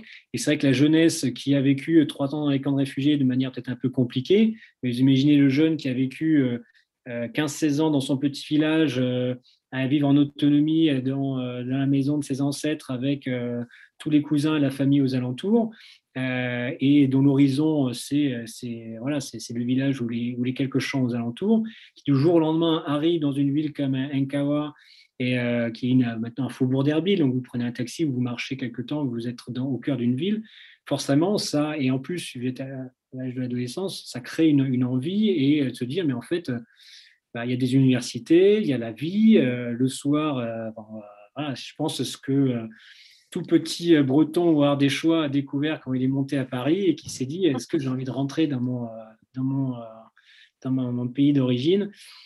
Mais c'est un, un, vrai. ça, c'est D'ailleurs, il paraît que Nkawa était fréquenté aussi par les Kurdes qui étaient très contents de trouver à Nkawa les plaisirs de la, de, de, de, la ville chrétienne. Je ne sais pas pourquoi vous parlez au passé, ma chère. Ah, pardon. c'est encore vrai. Ah bah, c'est Mmh. Oui, avec des lieux euh, de consommation d'alcool, quoi, en gros, pour être clair. Euh, de, consommation ou d'achat. Et, mmh. euh, et c'est autorisé de manière, de manière réglementée par l'autorité gouvernementale du Kurdistan irakien, qui fait en sorte que voilà, il y ait des lieux qui permettent, qui permettent ça. Mais non, ça, existe bien. Et c'est vrai que ça fait partie d'un chamboulement aussi dans les mentalités et d'une jeunesse qui a. Voilà. Et, et, ce, qui, ce qui est vrai, j'ai beaucoup parlé, accentué sur les chrétiens, mais en fait, ce qu'il faut dire, c'est que avant d'être des chrétiens, ce sont des Irakiens. Et ce qu'ils ont vécu, eux, euh, dans leur camp, c'est exactement ce qu'ont vécu aussi euh, d'autres minorités et euh, des, sunnites ou des chiites. Dans le camp, c'est plutôt des, sunnites à Mossoul, mais ce qu'ont connu les uns et les autres aussi avec des chamboulements et avec des changements de vie radicaux. Et c'est ce qui c'est ce qui, euh, c'est ce qui crée cette, euh, tous ces mouvements de jeunesse. Euh, moi, comment je, je, le sens, c'est voilà, c'est une jeunesse qui, a, qui se dit on peut vivre de manière différemment. Et, nous, on n'a pas envie de repartir dans le confessionnalisme dans lequel nos parents, dans lequel nos parents ont poussé le pays. Alors justement, peut-être que c'est là-dessus que nous interroge un de nos auditeurs. peut-être Sébastien toi, vous pourrez nous, nous redire on, a, esquissé un petit peu cette difficulté qui, est non pas propre aux églises irakiennes en Irak, mais en tout cas qui se sent très vite quand on va en Irak, qui est cette division entre, entre des églises qui pourtant sont chrétiennes et qui de l'extérieur sont perçues comme chrétiennes, comme un grand tout. En réalité, ce n'est pas un grand tout. Alors, est-ce que vous nous diriez comment vous les avez perçues? Est-ce que c'est entre orthodoxes et catholiques et protestants? Est-ce que, que c'est entre syriaque, entre Église syriaque et plutôt Église de l'Orient? Enfin, quels sont ou entre, je ne sais pas, peut-être ruraux, urbains Comment vous expliquez ces clivages Et est-ce qu'effectivement ils, sont plutôt, en gros, est-ce qu'ils sont entretenus par les clercs plus que par les fidèles? Enfin, comment ça bouge du côté des fidèles? Un petit peu de tout à la fois finalement, hein. c'est-à-dire que ces clivages se retrouvent à la fois de manière verticale si on prend en compte la hiérarchie religieuse, la hiérarchie ecclésiale, avec euh, des histoires, et puis de manière horizontale aussi, euh, si on considère la sociologie, le niveau social, les, revenus, le travail. Bon, c'est vrai qu'on a, on a des tendances euh, historiques avec des communautés qui sont plutôt rurales, des communautés d'autres qui sont plutôt, plutôt urbaines. bon, ça, ça se retrouve dans toutes les communautés, dans tous les pays du, Levant, j'allais dire. ce, n'est qu'une extrapolation de, nos sociétés, au fond. Hein. Il faut être il faut être, euh, il faut être assez modeste là-dessus, c'est-à-dire que euh, ces divisions, ce qu'on pourrait appeler des différences, peuvent être aussi considérées comme des, euh, systèmes de clans différents, des systèmes d'affiliation, des, idées politiques aussi, des traditions, peut-être syndicales, peut-être des corporations d'artisanat. c'est-à-dire qu'il ne faut pas forcément les essentialiser à leur d'abord bon, on parle des communautés chrétiennes bien entendu, mais encore moins à l'appartenance à un rite ou un autre. Euh, je prendrai un exemple qui est le suivant, c'est que euh, très souvent dans le Tour Abdin, donc dans cette région du sud-est de la Turquie sur laquelle j'ai un peu travaillé, il y avait par exemple, en l'absence de prêtres, je dis une, bêtise mais pas trop, il me semble que c'était dans la région de, dans la ville de Mardin, en l'absence de prêtres arméniens à un moment donné, d'Arméniens catholiques, euh, une famille est devenue syriaque catholique. Ça veut dire tout simplement qu'elle allait voir euh, et suivre la, prêtre, euh, la, messe du prêtre syriaque catholique parce qu'il n'y avait pas de prêtre arménien. Donc, du coup, dans une, catégorisation, on en a fait une famille arménienne catholique, mais qui n'était ni arménienne de, culture, ni de langue. voilà. ce qui veut dire que les gens s'adaptent très facilement et très, de manière très souple euh, aux, nouvelles, aux nouvelles circonstances. Et je suis certain que si on fait une enquête même très précise dans les églises du nord de l'Irak actuellement, on serait surpris euh, peut-être même de l'origine de ces communautés. C'est-à-dire que, euh, voilà, on, parle d'églises chaldéennes, mais vraiment, si on, si on vérifie, on peut peut-être avoir des, des, des, traditions et des cultes beaucoup plus mélangés ce qui compte, c'est peut-être d'étudier, et c'est là où, il, faut faire, il faut être très attentif à ce qu'a dit Loïs de Pamplonne sur, sur la question des hiérarchies religieuses et le rôle du prêtre, le rôle du pasteur, c'est-à-dire c'est véritablement l'homme l'homme l'homme fort de, de, de, la communauté. Parfois, c'est celui qui a été un héros, c'est celui qui a protégé, c'est celui qui a encouragé, c'est celui qui a dit de résister, c'est celui qui a dit de partir. Euh, c'est vraiment un pivot euh, central pour, euh, pour ces communautés, sans, j'allais dire sans nation, c'est pas, pas vrai, parce que les, les derniers défenseurs de l'Irak, ce seront les chrétiens, très certainement, de l'Irak en, termes de, en termes de nation.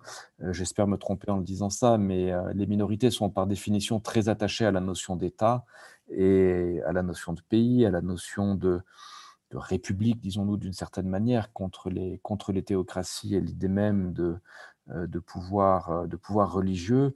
Euh, et c'est vrai que les, les, la réaction des prêtres peut, peut être très curieuse. On peut avoir des gens complètement exaltés dans une foi qui ne correspond à plus rien de, de nos sociétés, c'est-à-dire qu'on n'a plus de prêtres comme ça depuis bien longtemps chez nous, qu'on peut, avoir de belles surprises, euh, mais que euh, parfois ils vont avoir un, discours politique, un discours engagé. Euh, et, là, pour décrypter ce qu'il y a derrière, c'est technique. Hein. Il, faut, vraiment avoir pas mal de mois, sinon d'années d'immersion. Et, c'est vrai qu'en étant de, passage, comme ça a été mon cas, on peut sentir, si vous voulez, ces subtilités mais il faut bien se garder de, tirer une conclusion, je pense. Mmh. Peut-être Loïs, vous pouvez nous redire aussi, donc toujours pareil sur ces, sur ces divisions, qu'est-ce qui vous paraît le plus source d'antagonisme entre les églises chrétiennes? Et puis surtout, voilà, est-ce que ça peut s'effacer avec la nouvelle génération quoi Est-ce que, est-ce que par exemple il y a de plus en plus de mariages de Chaldéens avec des Assyriens ou avec des Syriens catholiques? Enfin voilà, comment ça se passe du, côté de la jeune génération? Oui, il y a toujours le poids de l'histoire. Hein. C'est sûr qu'il y a des traditions, il y a des cultures, mais celles-ci, elles sont extrêmement variables en fonction des familles, en fonction du, village. ça, existe toujours. Ensuite, sur la nouvelle génération, euh, c'est sûr qu'on sent qu'il y a une, une envie de. On a été étiqueté par, comme chrétien par Daesh, qui n'en avait rien à faire si on était chaldéen, syriaque, orthodoxe, etc. Donc on a pris et on a cette étiquette qui était honteuse pour Daesh, mais nous on la transforme comme voilà, faisant partie de notre, de notre identité. On est chrétien, et, euh, et, ça va au-delà. compris avec ce fameux Noun euh, qui a beaucoup circulé. Complètement. Bah, c'est vrai qu'il a, il a circulé plutôt en Europe euh, qu'en local, parce que c'est vrai qu'en Irak, c'était quand même, encore à Mossoul, vous pouvez le voir encore, c'était une maison, c'était quand même la marque, euh, la marque, euh, la marque, la marque de Daesh pour, pour dire que c'était des maisons de chrétiens. on se retrouve quand même avec des gens qui, des jeunes qui dépasse largement ce, ces, clivages-là. Sur les mariages, ça a toujours existé. Il y a toujours eu des mariages mixtes entre différentes communautés. Euh, par contre, souvent, ce qui se passe, c'est que euh, euh, voilà, les, enfants vont prendre là. Il y a des accords qui ont lieu entre les communautés religieuses. si, voilà, en fonction de la confession du père ou de la mère, il va y avoir une bascule de la famille dans tel, tel rite ou dans tel rite. Euh, ça, c'est voilà, plutôt des, bonnes pratiques qui ont lieu pour éviter d'avoir des débats sur chacune des familles, si du coup elle est rattachée à tel rite ou à tel rite. Donc voilà, il y a des. Euh, euh, j'ai envie de dire, ils sont. L'avantage des chrétiens orientaux, c'est que ils, ont plus de, comme disait Sébastien au début, plus de 2000 ans d'histoire. Ils ont cette culture, cette tradition du dialogue et du discours et de l'échange entre les uns et les autres, qui est largement beaucoup plus euh, importante et, euh, que, que, chez nous autres euh, latins. donc, donc ils, ont dans cette, ils ont assez naturellement voilà, des solutions et ils savent comment, comment faire en sorte de, de que, que, les choses se passent bien avec les uns et les autres. Et voilà, sur les tensions ecclésiales, c'est sûr que forcément, chaque prélat va défendre un peu son précaré. c'est sûr que ce qui m'a un peu surpris, euh, et en même temps, ce qui, est, vrai pour les chrétiens était vrai aussi pour des, pour des yézidis, par exemple, euh, que j'ai pu fréquenter également. Daesh a énormément, euh, alors, faisant ce qu'ils ont pu faire de, génocide ou, de, ou de, nettoyage ethnique pour les yézidis d'un côté ou les chrétiens de l'autre, euh, les gens se regroupaient de manière extrêmement puissante autour de, critères identitaires très forts. Et donc, ça a été leur église, ça a été le curé de la paroisse, ça a été euh, les gens du village.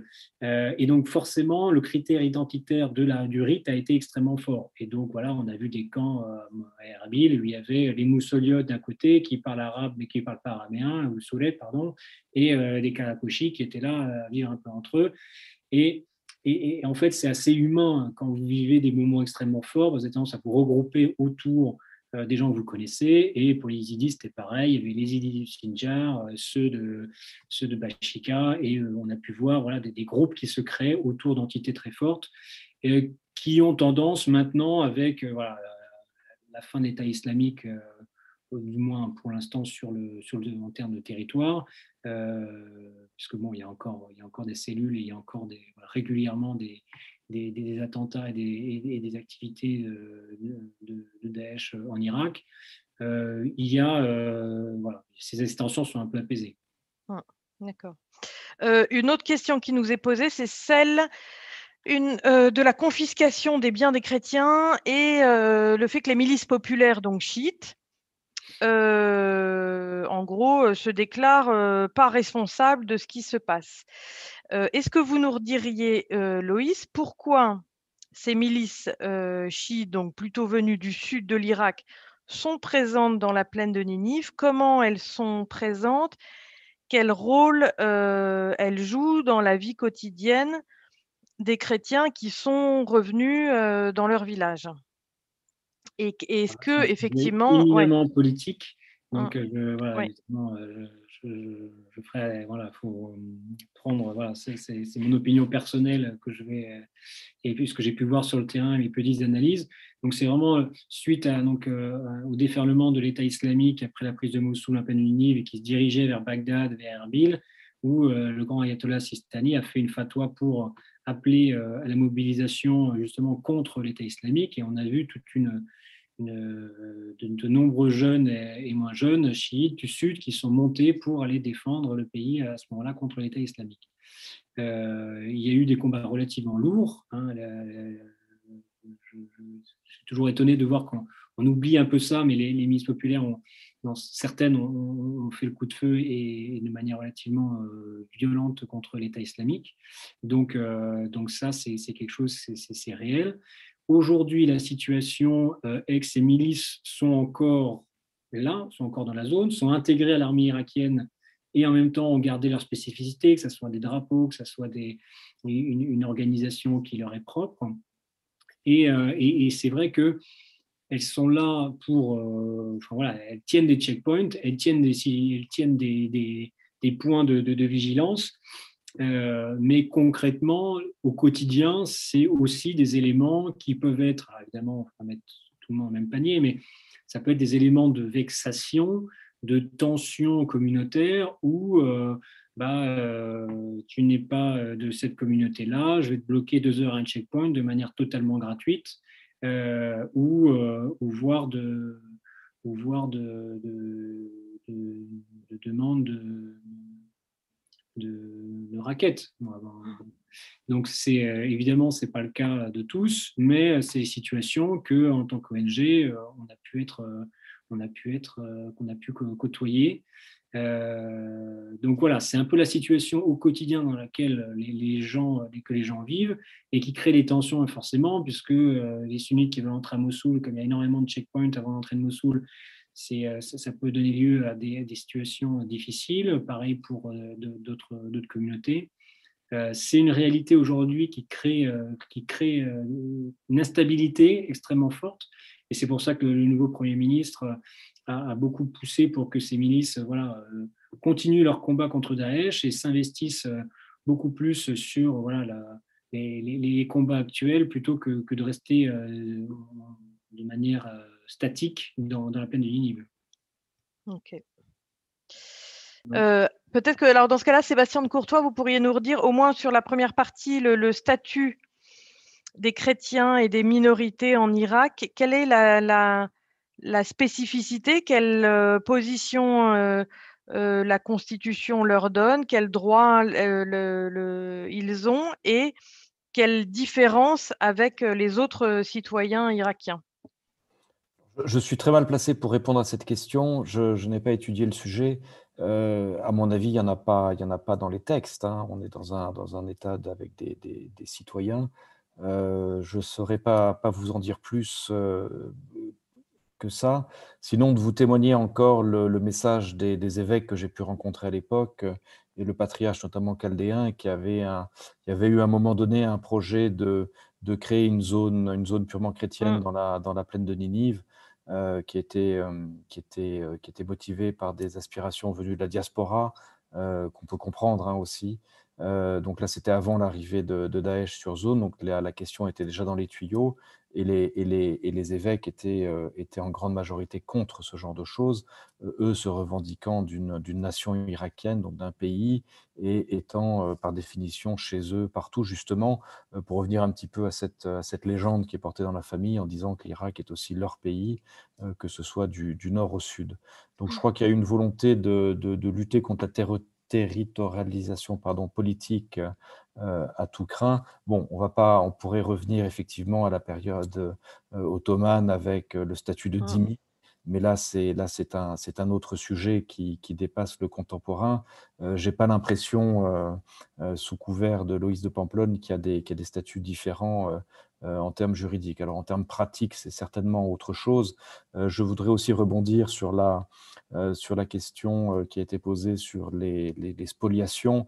ça a toujours été le cas, hein. il ne faut, pas se, faut pas se leurrer si on remonte au, massacre de Sémélé dans les années 30, la spoliation des terres, des meilleures terres, des systèmes de féodalité aussi où on fait travailler des, villages entiers pour un A, c'est-à-dire un chef, euh, un chef de tribu, euh, euh, qu'il soit kurde ou, ou quelqu'un d'autre.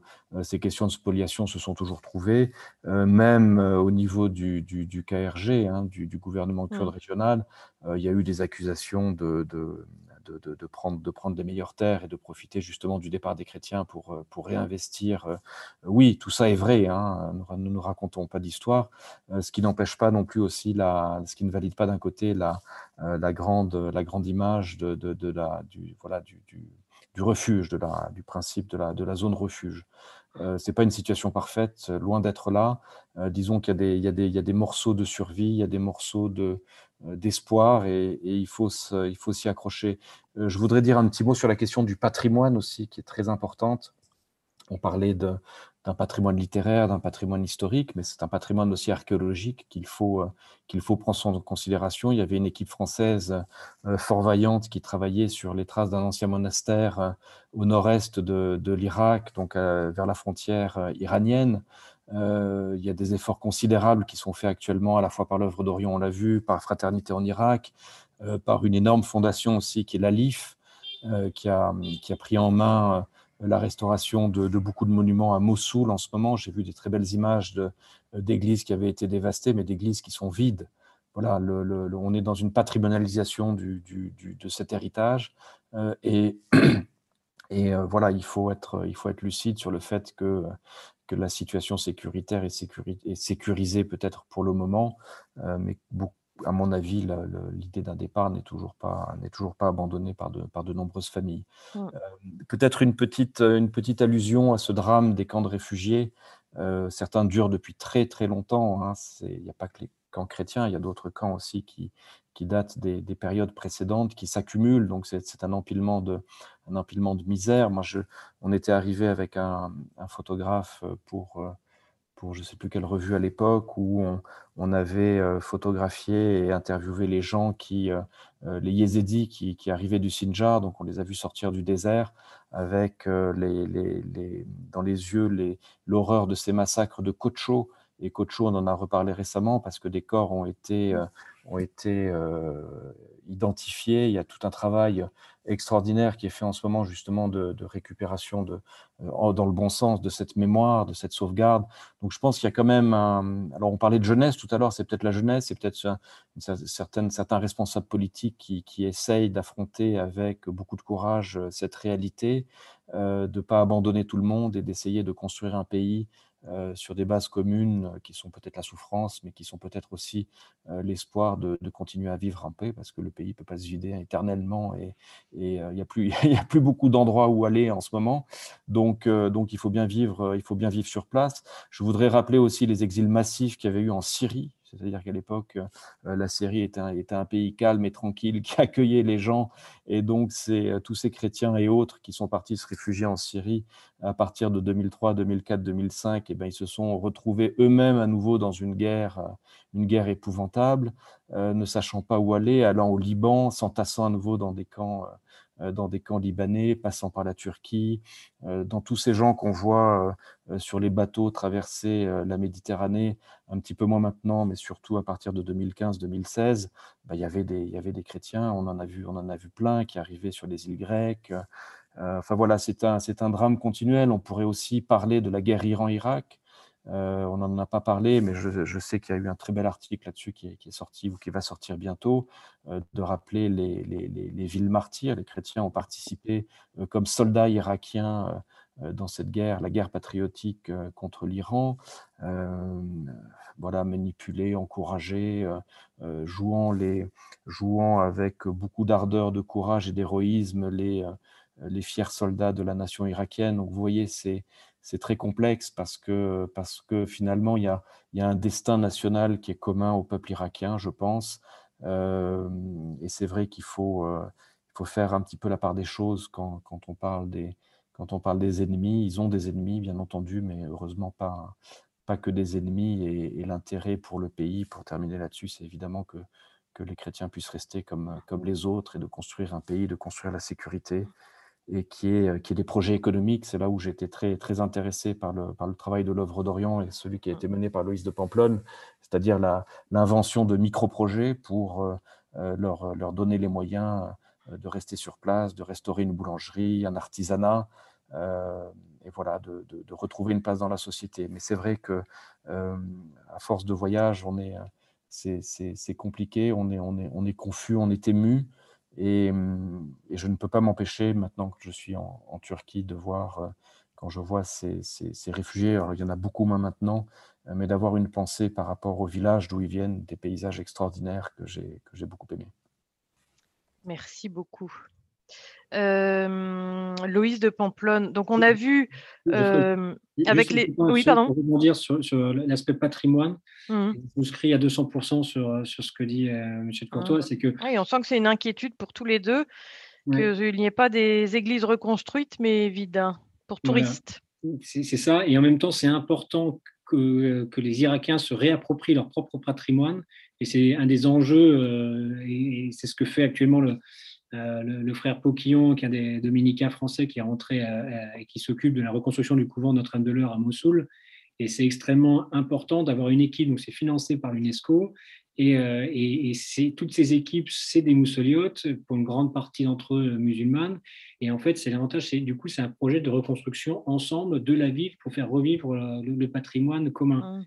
Et, et, je pense que c'est vraiment dans cette dynamique-là, c'est seulement comme ça qu'on arrivera à, à recréer euh, des ponts, des liens entre les communautés. Et euh, le danger, c'est de reconstruire un bout de patrimoine, euh, une église par-ci, une église par-là. Mais en effet, si c'est des églises vides, vous, vous, créez aussi de la rancœur par rapport à, d'autres villages dont les mosquées sont aussi également détruites. vous créez de la rancœur aussi par rapport à d'autres communautés religieuses qui, chrétiennes qui vont dire mais pourquoi cette église n'est pas la mienne? Voilà, vous avez des, forcément dans ces, dans ces, quand vous avez tout perdu, le moindre soutien à un projet, forcément, c'est de l'argent qui va à l'un, pas à l'autre. Et, euh, donc, il faut être euh, extrêmement économe et être attentif à ça. Mmh. Mais je pense que sur la question du patrimoine est extrêmement importante. Et, comme euh, disait Sébastien, également la, Fondation Alif fait un travail formidable. Et j'étais content de travailler avec eux sur différents projets. donc, je voulais aussi vous demander finalement, euh, on a bien vu les difficultés, euh, les questions vraiment individuelles quoi, que se pose chaque famille, euh, rester ou partir, et si c'est pour rester où on va, etc. Mais là, je voulais vous demander, à l'échelle de la communauté chrétienne, comment est-ce que vous avez l'impression que cette question de l'avenir est, posée quoi? Qui travaille dessus? Quelles sont les tentatives de peser au fond, euh, de, hum, peser donc pour, pour cette vision euh, en faveur de la citoyenneté en Irak euh, Qu'est-ce qui est réfléchi sur les liens entre les églises et les partis, puisque effectivement, comme le rappelle un auditeur, il y a des partis politiques chrétiens avec des sièges qui leur sont réservés au Parlement. quelle est la place qui est donnée aux laïcs et en tout cas, ceux qui restent, même si vous l'avez très bien dit, ce n'est pas forcément les laïcs les plus, éduqués ou ceux qui étaient les plus installés, etc. Mais donc, est-ce qu'il y a des lieux de réflexion et de débat sur comment on reste, pourquoi, avec quelle place dans la société et avec quel lien avec les autres parties prenantes du pays?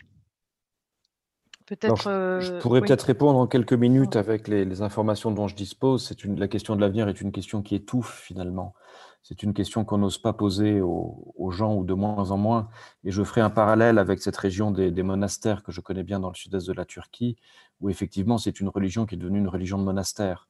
Euh, en ce sens que l'éducation se fait maintenant, enfin se fait, je parle de quelques milliers de chrétiens dans ce sud-est de la Turquie, hein, ces 3-4 000 euh, syriaques, euh, avec le maintien d'une ruralité tout de même, le maintien d'une vie agraire. Bon, c'est le contexte de la Turquie qui est, qui, est, qui, est, très, très, très, très différent en, termes de, en termes de stabilité, en termes d'économie, en termes de circulation, avec des, des développements de, de, vin, par exemple. Il y a des vignes, il y a, il y a, une production locale de vin qui devient assez populaire en Turquie maintenant, des productions de, produits locaux qui deviennent aussi assez recherchés en Turquie. Donc il y a une relégitimisation de, ce, de cette place par le travail, par le travail et par la spécificité liée à un artisanat qui est propre, lié à, à une histoire qui euh, peut être pacifiée. Voilà. On peut espérer que le développement de l'Irak dans les décennies à venir euh, suive un petit peu ce chemin où chaque minorité euh, trouve, trouve sa place par rapport à, sa spécificité. mais pour, de, pour ça, il y a besoin de paix, il y a besoin de sécurité. Hein. Ne l'oublions pas, la sécurité est, un, est, un, est, une exigence constitutionnelle chez nous d'abord, et puis chez eux aussi. je veux dire, c'est un, un, un droit de l'homme de base, euh, ce qui est valable pour nous est aussi valable pour eux. C'est-à-dire qu'on ne peut pas leur, euh, leur, parler d'espoir et leur, et leur demander de comment ils se projettent sans, sans effectivement leur promettre ou leur faire, faire qu'il y ait une garantie de sécurité. Peut-être que la communauté internationale a un rôle à jouer, j'en suis persuadé. Et pour reconsidérer la visite du, du Saint-Père dans, dans ce contexte, elle est, elle est indispensable, je pense. Ça, c'est mon sentiment de, euh, mon sentiment d'observateur et mon sentiment de chrétien aussi, c'est que euh, je me souviens de la visite du pape au Liban de Jean-Paul II, donc je parle de la fin des années 90, euh, où c'est vrai que voilà, ça apaise, ce sont des visites qui apaisent, qui réconcilient. on verra les, mots forts que le, Saint-Père aura, je, n'en doute pas.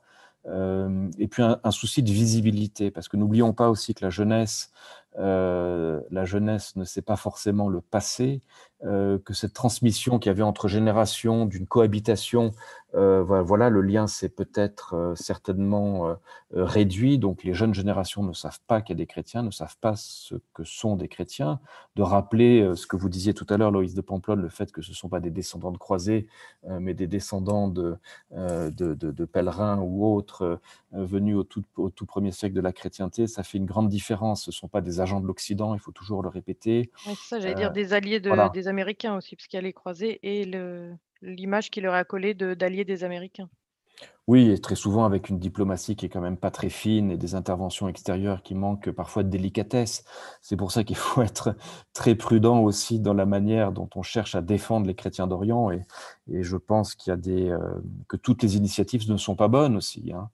Euh, soyons très prudents là-dessus. Il faut, euh, il faut consulter, il faut réfléchir avant d'agir pour ne pas rajouter du, de l'embarras à une situation qui est quand même assez, euh, assez complexe. Loïs?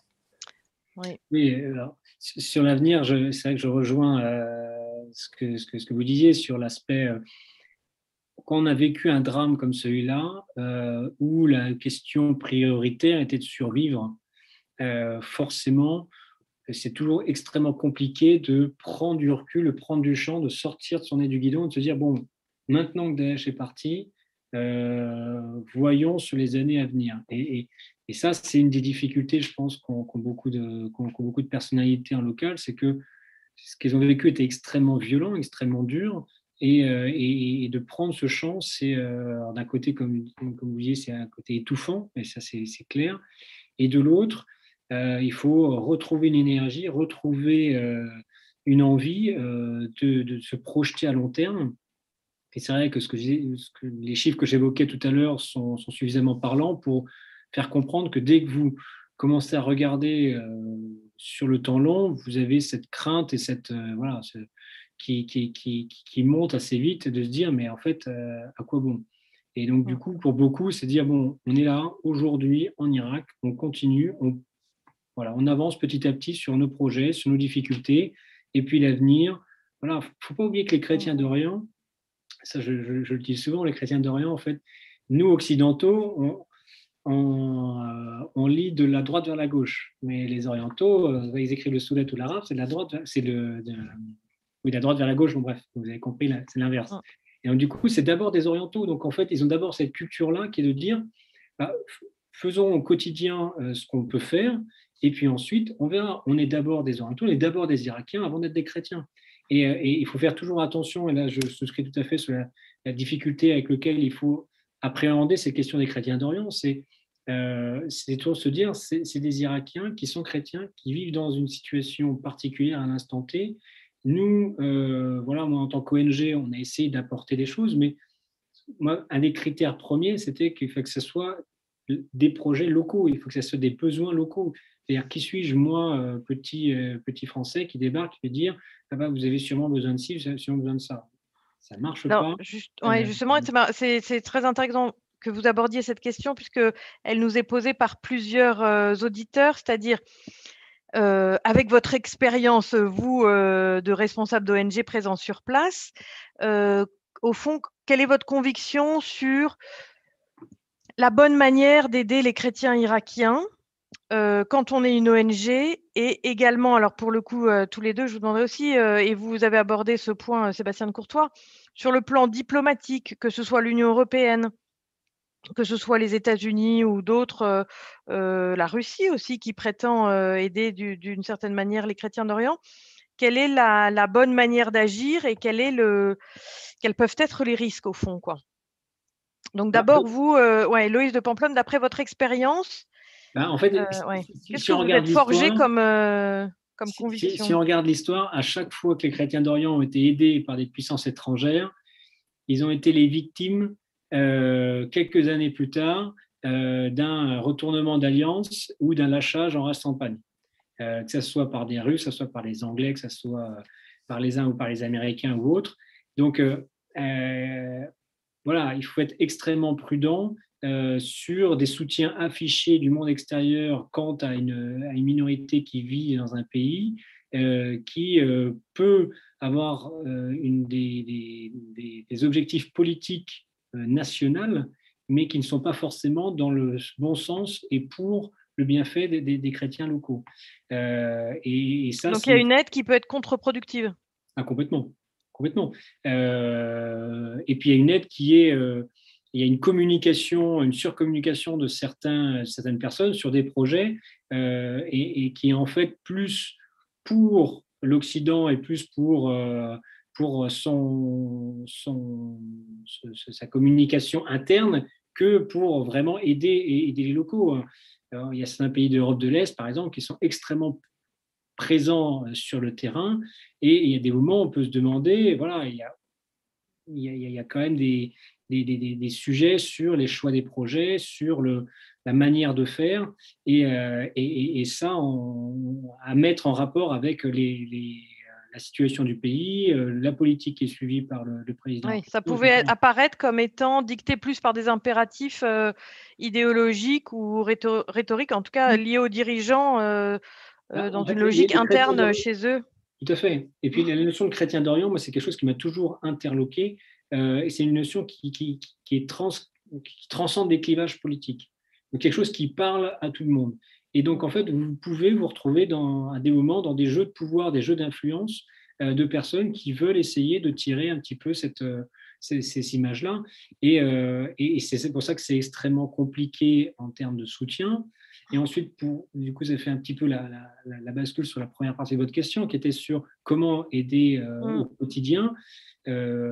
Euh, c'est vraiment être à l'écoute des besoins, être à l'écoute des, projets locaux euh, et, et, surtout, et, là, ça, demande vraiment une finesse assez forte, et du coup, de sentir un peu le terrain, de sentir les relations entre les communautés et pas forcément chrétiennes aux alentours, pour éviter de créer, si vous voulez, des, euh, problématiques futures, parce que reconstruire un village flambant neuf, euh, même si j'ai l'argent, c'est très bien, mais si jamais tous les villages aux alentours euh, sont d'autres confessions religieuses, s'ils voient que le village chrétien est totalement reconstruit, l'église flambant neuf, la cloche qui sonne, et eh bien en fait, qu'est-ce qui va se passer dans, dans la tête du, petit sunnite qui, qui, évite le village à côté, qui a son village qui est totalement ravagé ou, ou, ou, autre?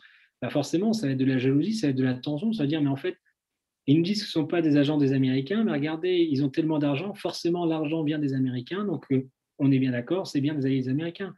Et, c'est là une tension assez forte qu'on doit avoir, nous, c'est une responsabilité de l'ONG euh, de comprendre le pays et de se dire, bah voilà, on veut les aider, et en même temps, il faut être sûr que euh, le projet à l'instant T ne, se transforme pas en, en effet boomerang et, euh, et, deviennent un danger pour, euh, pour, les, chrétiens locaux.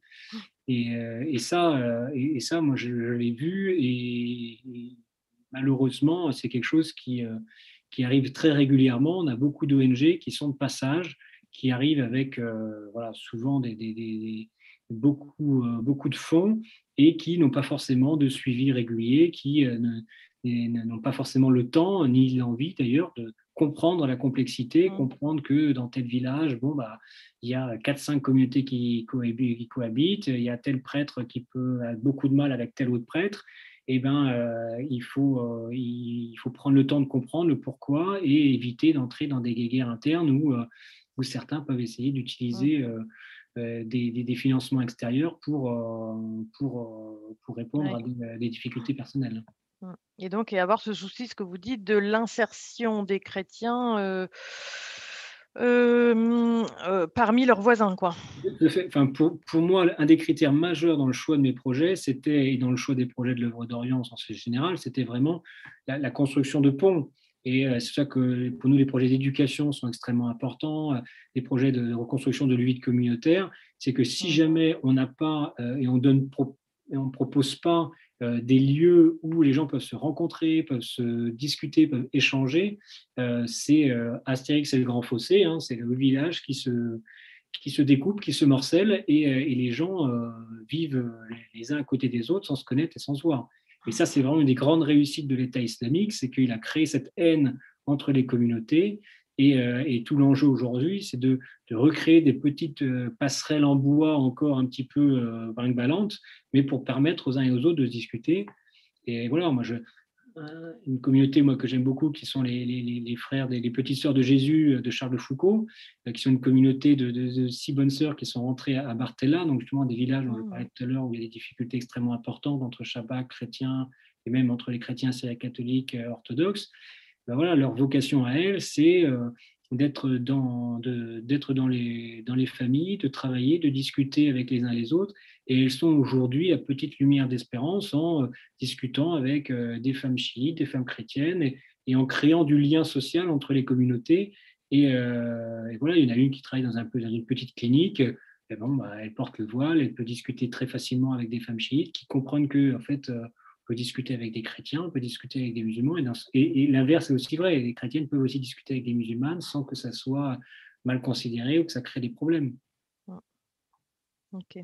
Alors peut-être qu'on peut aborder quand même euh, donc, tous ces enjeux euh, qui sont liés à la visite du pape en Irak, donc du 5 au 8 mars. Il a eu cette idée euh, un peu saugrenue euh, de se rendre en Irak à un moment euh, quand même euh, de tension extrême, un moment déjà de crise économique dramatique avec l'effondrement du cours du pétrole, la crise du Covid, et puis un moment de crise politique aussi.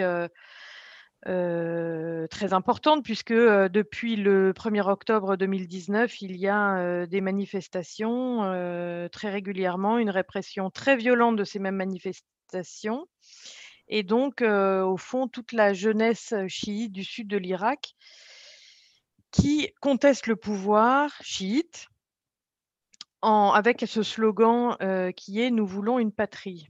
Donc, le pape arrive à la fois dans un moment enfin oui, de tension et même de danger, on pourrait dire, parce qu'il y a aussi, je ne l'ai pas dit, mais les attentats réguliers de Daesh des cellules dormantes, mais qui en fait ne sont pas totalement dormantes, puisqu'elles commettent des attentats régulièrement.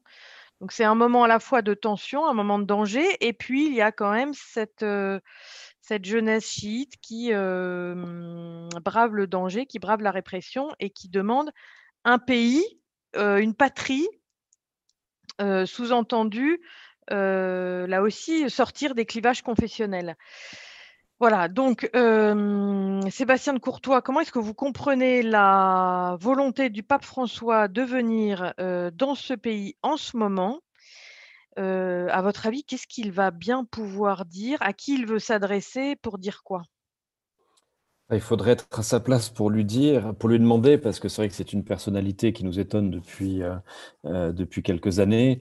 Euh, je pense que c'est assez courageux et finalement, il n'y a, pas, a pas de meilleur moment que d'autres, hein, la situation étant, étant, étant assez compliquée. Les autorités irakiennes ont accepté de le, de le recevoir, donc j'imagine que des mesures de sécurité seront prises. Mais c'est vrai qu'on peut se demander aussi la, la question qui est posée, c'est le, rôle du pape, peut-être aussi dans le monde d'aujourd'hui, et pourquoi, pourquoi le besoin d'un tel voyage, sinon pour réchauffer les cœurs, mais pour réchauffer les cœurs de tout le monde, je pense. Euh, et c'est là où, cette visite peut être intéressante, c'est-à-dire euh, effectivement de mettre en avant euh, la, place des communautés chrétiennes, mais aussi de, de mettre en avant un pays et, certainement aussi nous connaissons son, son intérêt pour les questions sociales, de, euh, parler, de, parler peut-être pas d'économie, mais de parler de bien-être, de parler de, euh, de besoins de, nourriture, de, euh, des éléments les, plus importants pour, vivre. Et je rejoins une question d'un auditeur, j'ai vu tout à l'heure, je crois que c'est Joël, sur la question des, des IDP, donc les, les, déplacés. Et quand on les interroge, effectivement, 50% euh, ne, veulent pas revenir à cause de la violence et 50, des 50 autres pour l'absence de services élémentaires, eau, électricité, etc.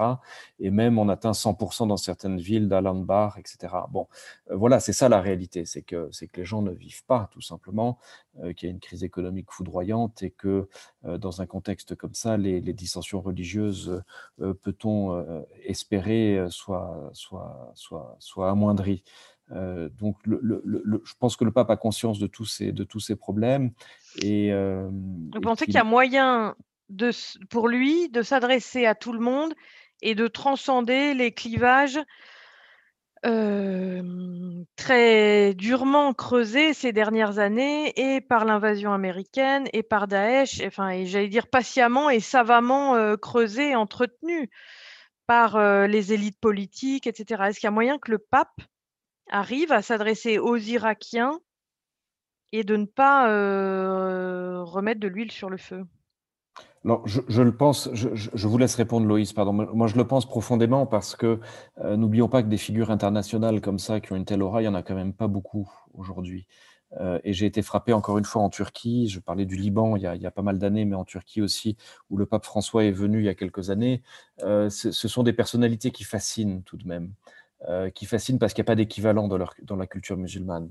Euh, et dans beaucoup d'autres cultures, c'est une institution qui fascine par son ancienneté, euh, qui fascine aussi par, par la, mythologie qu'elle porte, par les, fantasmes aussi qu'elle porte, la puissance du Vatican, on imagine beaucoup d'argent, beaucoup d'investissements, etc. mais c'est quelque chose qui, a, à mon avis, qui a une possibilité d'apaiser et encore une fois de, mettre les gens autour de la même table. Alors j'ai bien conscience, hein, je lis les, commentaires aussi de, de certains de nos auditeurs que la situation politique est, pas extraordinaire, qu'il y a des problèmes structurels très graves, euh, des questions de lutte de pouvoir, euh, bien entendu. Euh, mais il y a un moment donné où il y a besoin d'une figure comme ça qui, qui permette d'apaiser ne serait-ce que quelques heures, quelques jours. Mmh. Louise de Pamplonne, comment est-ce que vous avez reçu la nouvelle de la visite du pape? Est-ce que vous n'avez pas peur ah, de la, de la... Ça, faisait, déjà un an, un peu plus d'un an euh, qu'on avait parlé de cette venue-là, qui avait été décalée en fin d'année, il y a pratiquement un an et demi, puis euh, complètement annulée avec le Covid. Euh, donc c'est vrai que c'est une petite rumeur qui circulait, une petite musique qui circulait. J'avoue que ça a été un peu un coup de tonnerre quand la nouvelle est sortie en fin d'année dernière, où on s'est dit, mais la crise du Covid sera sûrement pas terminée en mars. Euh, en termes de sécurité, c'est compliqué. Il y a les, prochaines, élections prochainement, etc. Et puis on a vu la mentalité et puis la,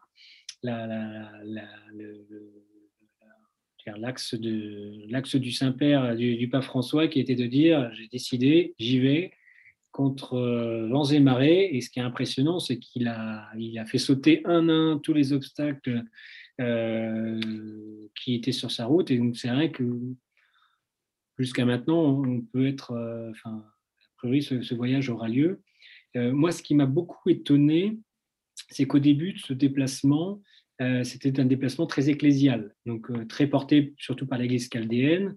Et, et, moi, avec tous les relais que je pouvais avoir sur place. Donc le pape venait voir les catholiques irakiens c'était un petit peu l'image que ça pouvait représenter. Et c'est vrai que je sentais très bien quand je parlais du pape à des amis kurdes euh, euh, ou, sunnites, il y avait déjà une méconnaissance de ce que, ce que c'était le pape euh, non pas tout le monde, mais quelques jeunes avec qui je discutais, et euh, encore plus sur sa venue en Irak. Et moi, ce qui m'étonne, c'est que depuis euh, deux, trois semaines, même un peu plus, pratiquement depuis un mois, on voit un changement qui, qui s'opère, évidemment, rapproche, lié au rapprochement par rapport à la date de sa venue, avec un gouvernement qui se mobilise de manière relativement forte, euh, avec le non apostolique qui été reçu par le Premier ministre, avec euh, l'engagement en termes de sécurité, les déplacements de la délégation pontificale qui en, qui fait trois, si je m'abuse, qui ont toujours été très bien reçus et, euh, et très bien organisé et très bien soutenu par,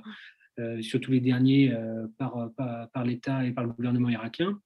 Donc, moi, j'ai l'impression que justement ce déplacement n'a pas eu lieu. Et pourtant déjà on sent que quelque chose s'opère que euh, voilà, euh, les grandes autorités chiites, euh, à Najaf comme Ayatollah al-Sistani, donc vont rencontrer le, pape François, communiquent dessus et acceptent de voir des grands posters entre voilà où il est représenté à côté du pape François en disant bienvenue à, Najaf ou bienvenue à Bagdad. C'est des choses qui, il y a encore quelques mois, paraissaient complètement impossibles. Euh, et, voilà, c'est une réalité. Et donc, euh, c'est une réalité. Le pape François ira à Mossoul, à Mossoul-Ouest, donc euh, dans la ville qui est totalement dévastée, là où j'y étais encore, il encore peu, où honnêtement, il y a des endroits où on fait attention. donc, voilà, il, pose des jalons, donc il va dans les zones chiites, il va dans les zones sunnites, il va au Kurdistan irakien. Donc, on, on voit qu'il y a une vraie envie d'aller dans les endroits qui marquent. Et ensuite, pour moi, j'ai envie de dire que le pape François ne, vient pas voir les chrétiens, il vient surtout voir les Irakiens. Et, euh, je pense, je pense qu'à travers cette dimension de, voir l'ensemble de l'Irak, c'est un message très fort qu'il lance à la communauté chrétienne en disant euh, ayez courage et c'est ensemble que, que l'Irak euh, verra, le, verra le bout du tunnel.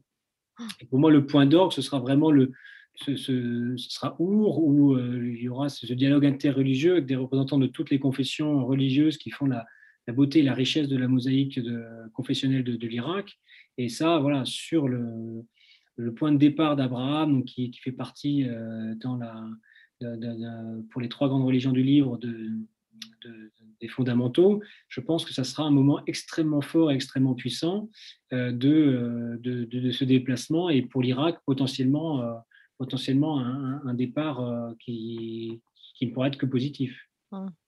Est-ce que c'est aussi, finalement, parce que là, ouais, on dit, euh, on attend de voir comment cette visite sera reçue par euh, les Irakiens euh, non chrétiens, quoi, donc les, musulmans sunnites, chiites, peut-être aussi dans les autres minorités dont les représentants seront conviés. Mais qu'est-ce qu'il va dire aussi, en fait, aux chrétiens qui sont tentés ou par l'exil ou simplement, sans parler d'exil, par le repli communautaire, est-ce que eux aussi, finalement, il peut les convaincre que leur salut, ce n'est qu'une citoyenneté irakienne. Là, c'est un, enjeu qui nous dépasse et je pense que le pape n'ira pas sur ce terrain politique qui pour moi est un choix, on parlait d'avenir tout à l'heure, pour moi c'est un vrai choix des églises orientales et un, choix, un choix qui est porté euh, au, niveau local. Je pense que le pape va rester sur une dimension beaucoup plus grande qui va être, mais en même temps, cette dimension-là est une réponse. La paix et la fraternité, mais pas aller jusqu'à qu'est-ce que ah. c'est qu'une citoyenneté irakienne? En fait, déjà en rencontrant l'ayatollah al-Sistani et en rencontrant l'ensemble des, des, leaders religieux, c'est un message en tant que tel. Mais je pense que le, enfin, je pense que le pape François n'ira pas justement sur ce terrain, euh, sur ce terrain-là. Je peux me tromper, mais euh, je, pense que l'importance, euh, comme je disais, pour les chrétiens aujourd'hui en tant que tel, c'est vraiment de voilà ce message d'espérance, ce message de voilà de soutien, plus qu'un message de voilà ce qu'il faut faire. Moi, c'est mon sentiment et je pense qu'il voilà, déjà les rencontres qu'il va faire, déjà les, qui sont déjà en elles-mêmes des personnalités qui sont marquées, euh, c'est déjà c'est déjà une ligne de conduite euh, extrêmement forte et qui est interprétée euh, de manière extrêmement claire sur le sol irakien. Sébastien de Courtois, comment est-ce que vous, vous voyez ça, cette, enfin, cette partie-là, cette dimension du voyage, en fait Est-ce que le pape vient soutenir un, un, État irakien non confessionnel par opposition à une république islamique iranienne quoi? Oh, je pense pas. Je crois qu'il va s'adresser aux gens directement. Il va essayer de faire, enfin, c'est ce qu'il fait toujours, hein, ce que font les papes dans leur, euh, dans visite, c'est-à-dire de rencontrer les autorités locales, euh, d'essayer de mettre les gens autour de la table si c'est possible, euh, et de, et de s'adresser directement au cœur des gens. Il a le sens des formules, donc il va certainement trouver des formules qui vont, qui vont rassurer et qui vont toucher les chrétiens particulièrement. mais je crois, enfin, je, voilà, là on extrapole un petit peu. J'aurais du mal à m'exprimer sur, sur, sur, ces, sur, sur, cette, sur cette volonté. Mais c'est vrai qu'il ne faut pas sous-estimer ce genre de visite pour, pour, pour les gens. Ça, ça compte, c'est important. Mmh. Et il y a des peut-être il y aura des résultats, mais bon, tout en étant assez, assez humble, bien entendu. Mmh. Mais c'est important, je pense. Et, puis, juste un point pour ajouter, c'est c'est que ça met, et pourquoi maintenant le gouvernement aussi s'est aussi mobilisé sur ces thématiques-là, c'est que pour une fois, on parle de l'Irak de manière positive. On ne parle pas sur un décompte macabre, on ne parle pas d'un nouvel, d'un énième attentat, de, de nouveaux missiles. On parle d'un pape, d'une autorité de paix, d'amour qui vient visiter l'Irak, euh, qui vient reconnaître le passé euh, glorieux euh, de Our, d'Abraham, qui va rencontrer les autorités, qui va à Mossoul prier pour les victimes de, de ces guerres c'est en soi déjà, euh, je pense que c'est ce qui déjà touche beaucoup d'Irakiens, au-delà de la... Dire que l'Irak est fréquentable. On peut s'y rendre. Reconnaître, je ne dirais pas jusque-là, mais je dirais qu'au moins reconnaître euh, la grandeur de l'Irak et reconnaître la force de ce pays, son passé, ce qui est ces, stigmates encore, encore bien présentes de, de la guerre, euh, et, sa solidarité et euh, voilà cette rencontre fraternelle entre euh, un homme qui représente des valeurs très fortes et des, gens qui ont été extrêmement marqués par, par, les différentes guerres. Mmh. Effectivement, et puis rien que le, fait simplement que les autorités irakiennes l'aient invité et, se mobilisent, alors que je me souviens que même quand l'annonce avait été faite, tout le monde se demandait si il y aurait au fond un pilote dans l'avion côté irakien pour organiser ne serait-ce que la visite sur le plan matériel, euh, administratif, euh, politique, sécuritaire, etc. Le fait que les autorités euh, se mobilisent veut peut-être dire quelque chose quand même de leur... bon, non seulement d'un souci de reconnaissance internationale et peut-être aussi d'une reconnaissance de leurs concitoyens chrétiens oui, il y avait une question qui était posée effectivement sur les élections législatives, qui vont avoir lieu, à la fin de l'année. Effectivement, Loïse de Pamplonne, vous les avez mentionnées, tout ça, fait partie du contexte, compliqué irakien. ce sera effectivement quelque chose qui sera, important sur ce sujet de la citoyenneté irakienne, de la reconnaissance des minorités, enfin de la place qu'elles auront dans le nouvel État irakien mais je pense que là, pour, rebondir sur les différentes questions sur le, problème du confessionnalisme. Oui, il y en a euh, beaucoup. Hein. Il y en a beaucoup et je trouve ça très intéressant parce que euh, euh, j'avais cette discussion avec une journaliste cet après-midi, c'est que le, régime baassiste a essayé de porter une, image très nationaliste et comme le disait euh, Sébastien Courtois, euh, beaucoup de, chrétiens au début ont soutenu ces initiatives avant que, que, Saddam Hussein euh, ne, tombe sous un voilà transforme ce, régime d'un régime vraiment sanguinaire. Puis il y a eu cette islamisation du baassisme avec, avec les différentes guerres, Iran-Irak, l'embargo, et donc ça a été un moyen pour pour, pour, pour le régime de Saddam Hussein d'essayer de, canaliser les, foules. Et, euh, et, en fait, on a eu une dérive, j'ai envie de dire, de, du confessionnalisme qui est arrivé jusqu'à l'extrême avec Daesh et ses conséquences, où on a eu des regroupements extrêmement forts, euh, où les gens se sont retrouvés uniquement de, de, par des étiquettes confessionnelles. Et je pense qu'on est arrivé jusqu'au bout, au bout du bout, je l'espère, euh, de, cette, euh, de, cette mentalité, de cette organisation ultra-confessionnalisée.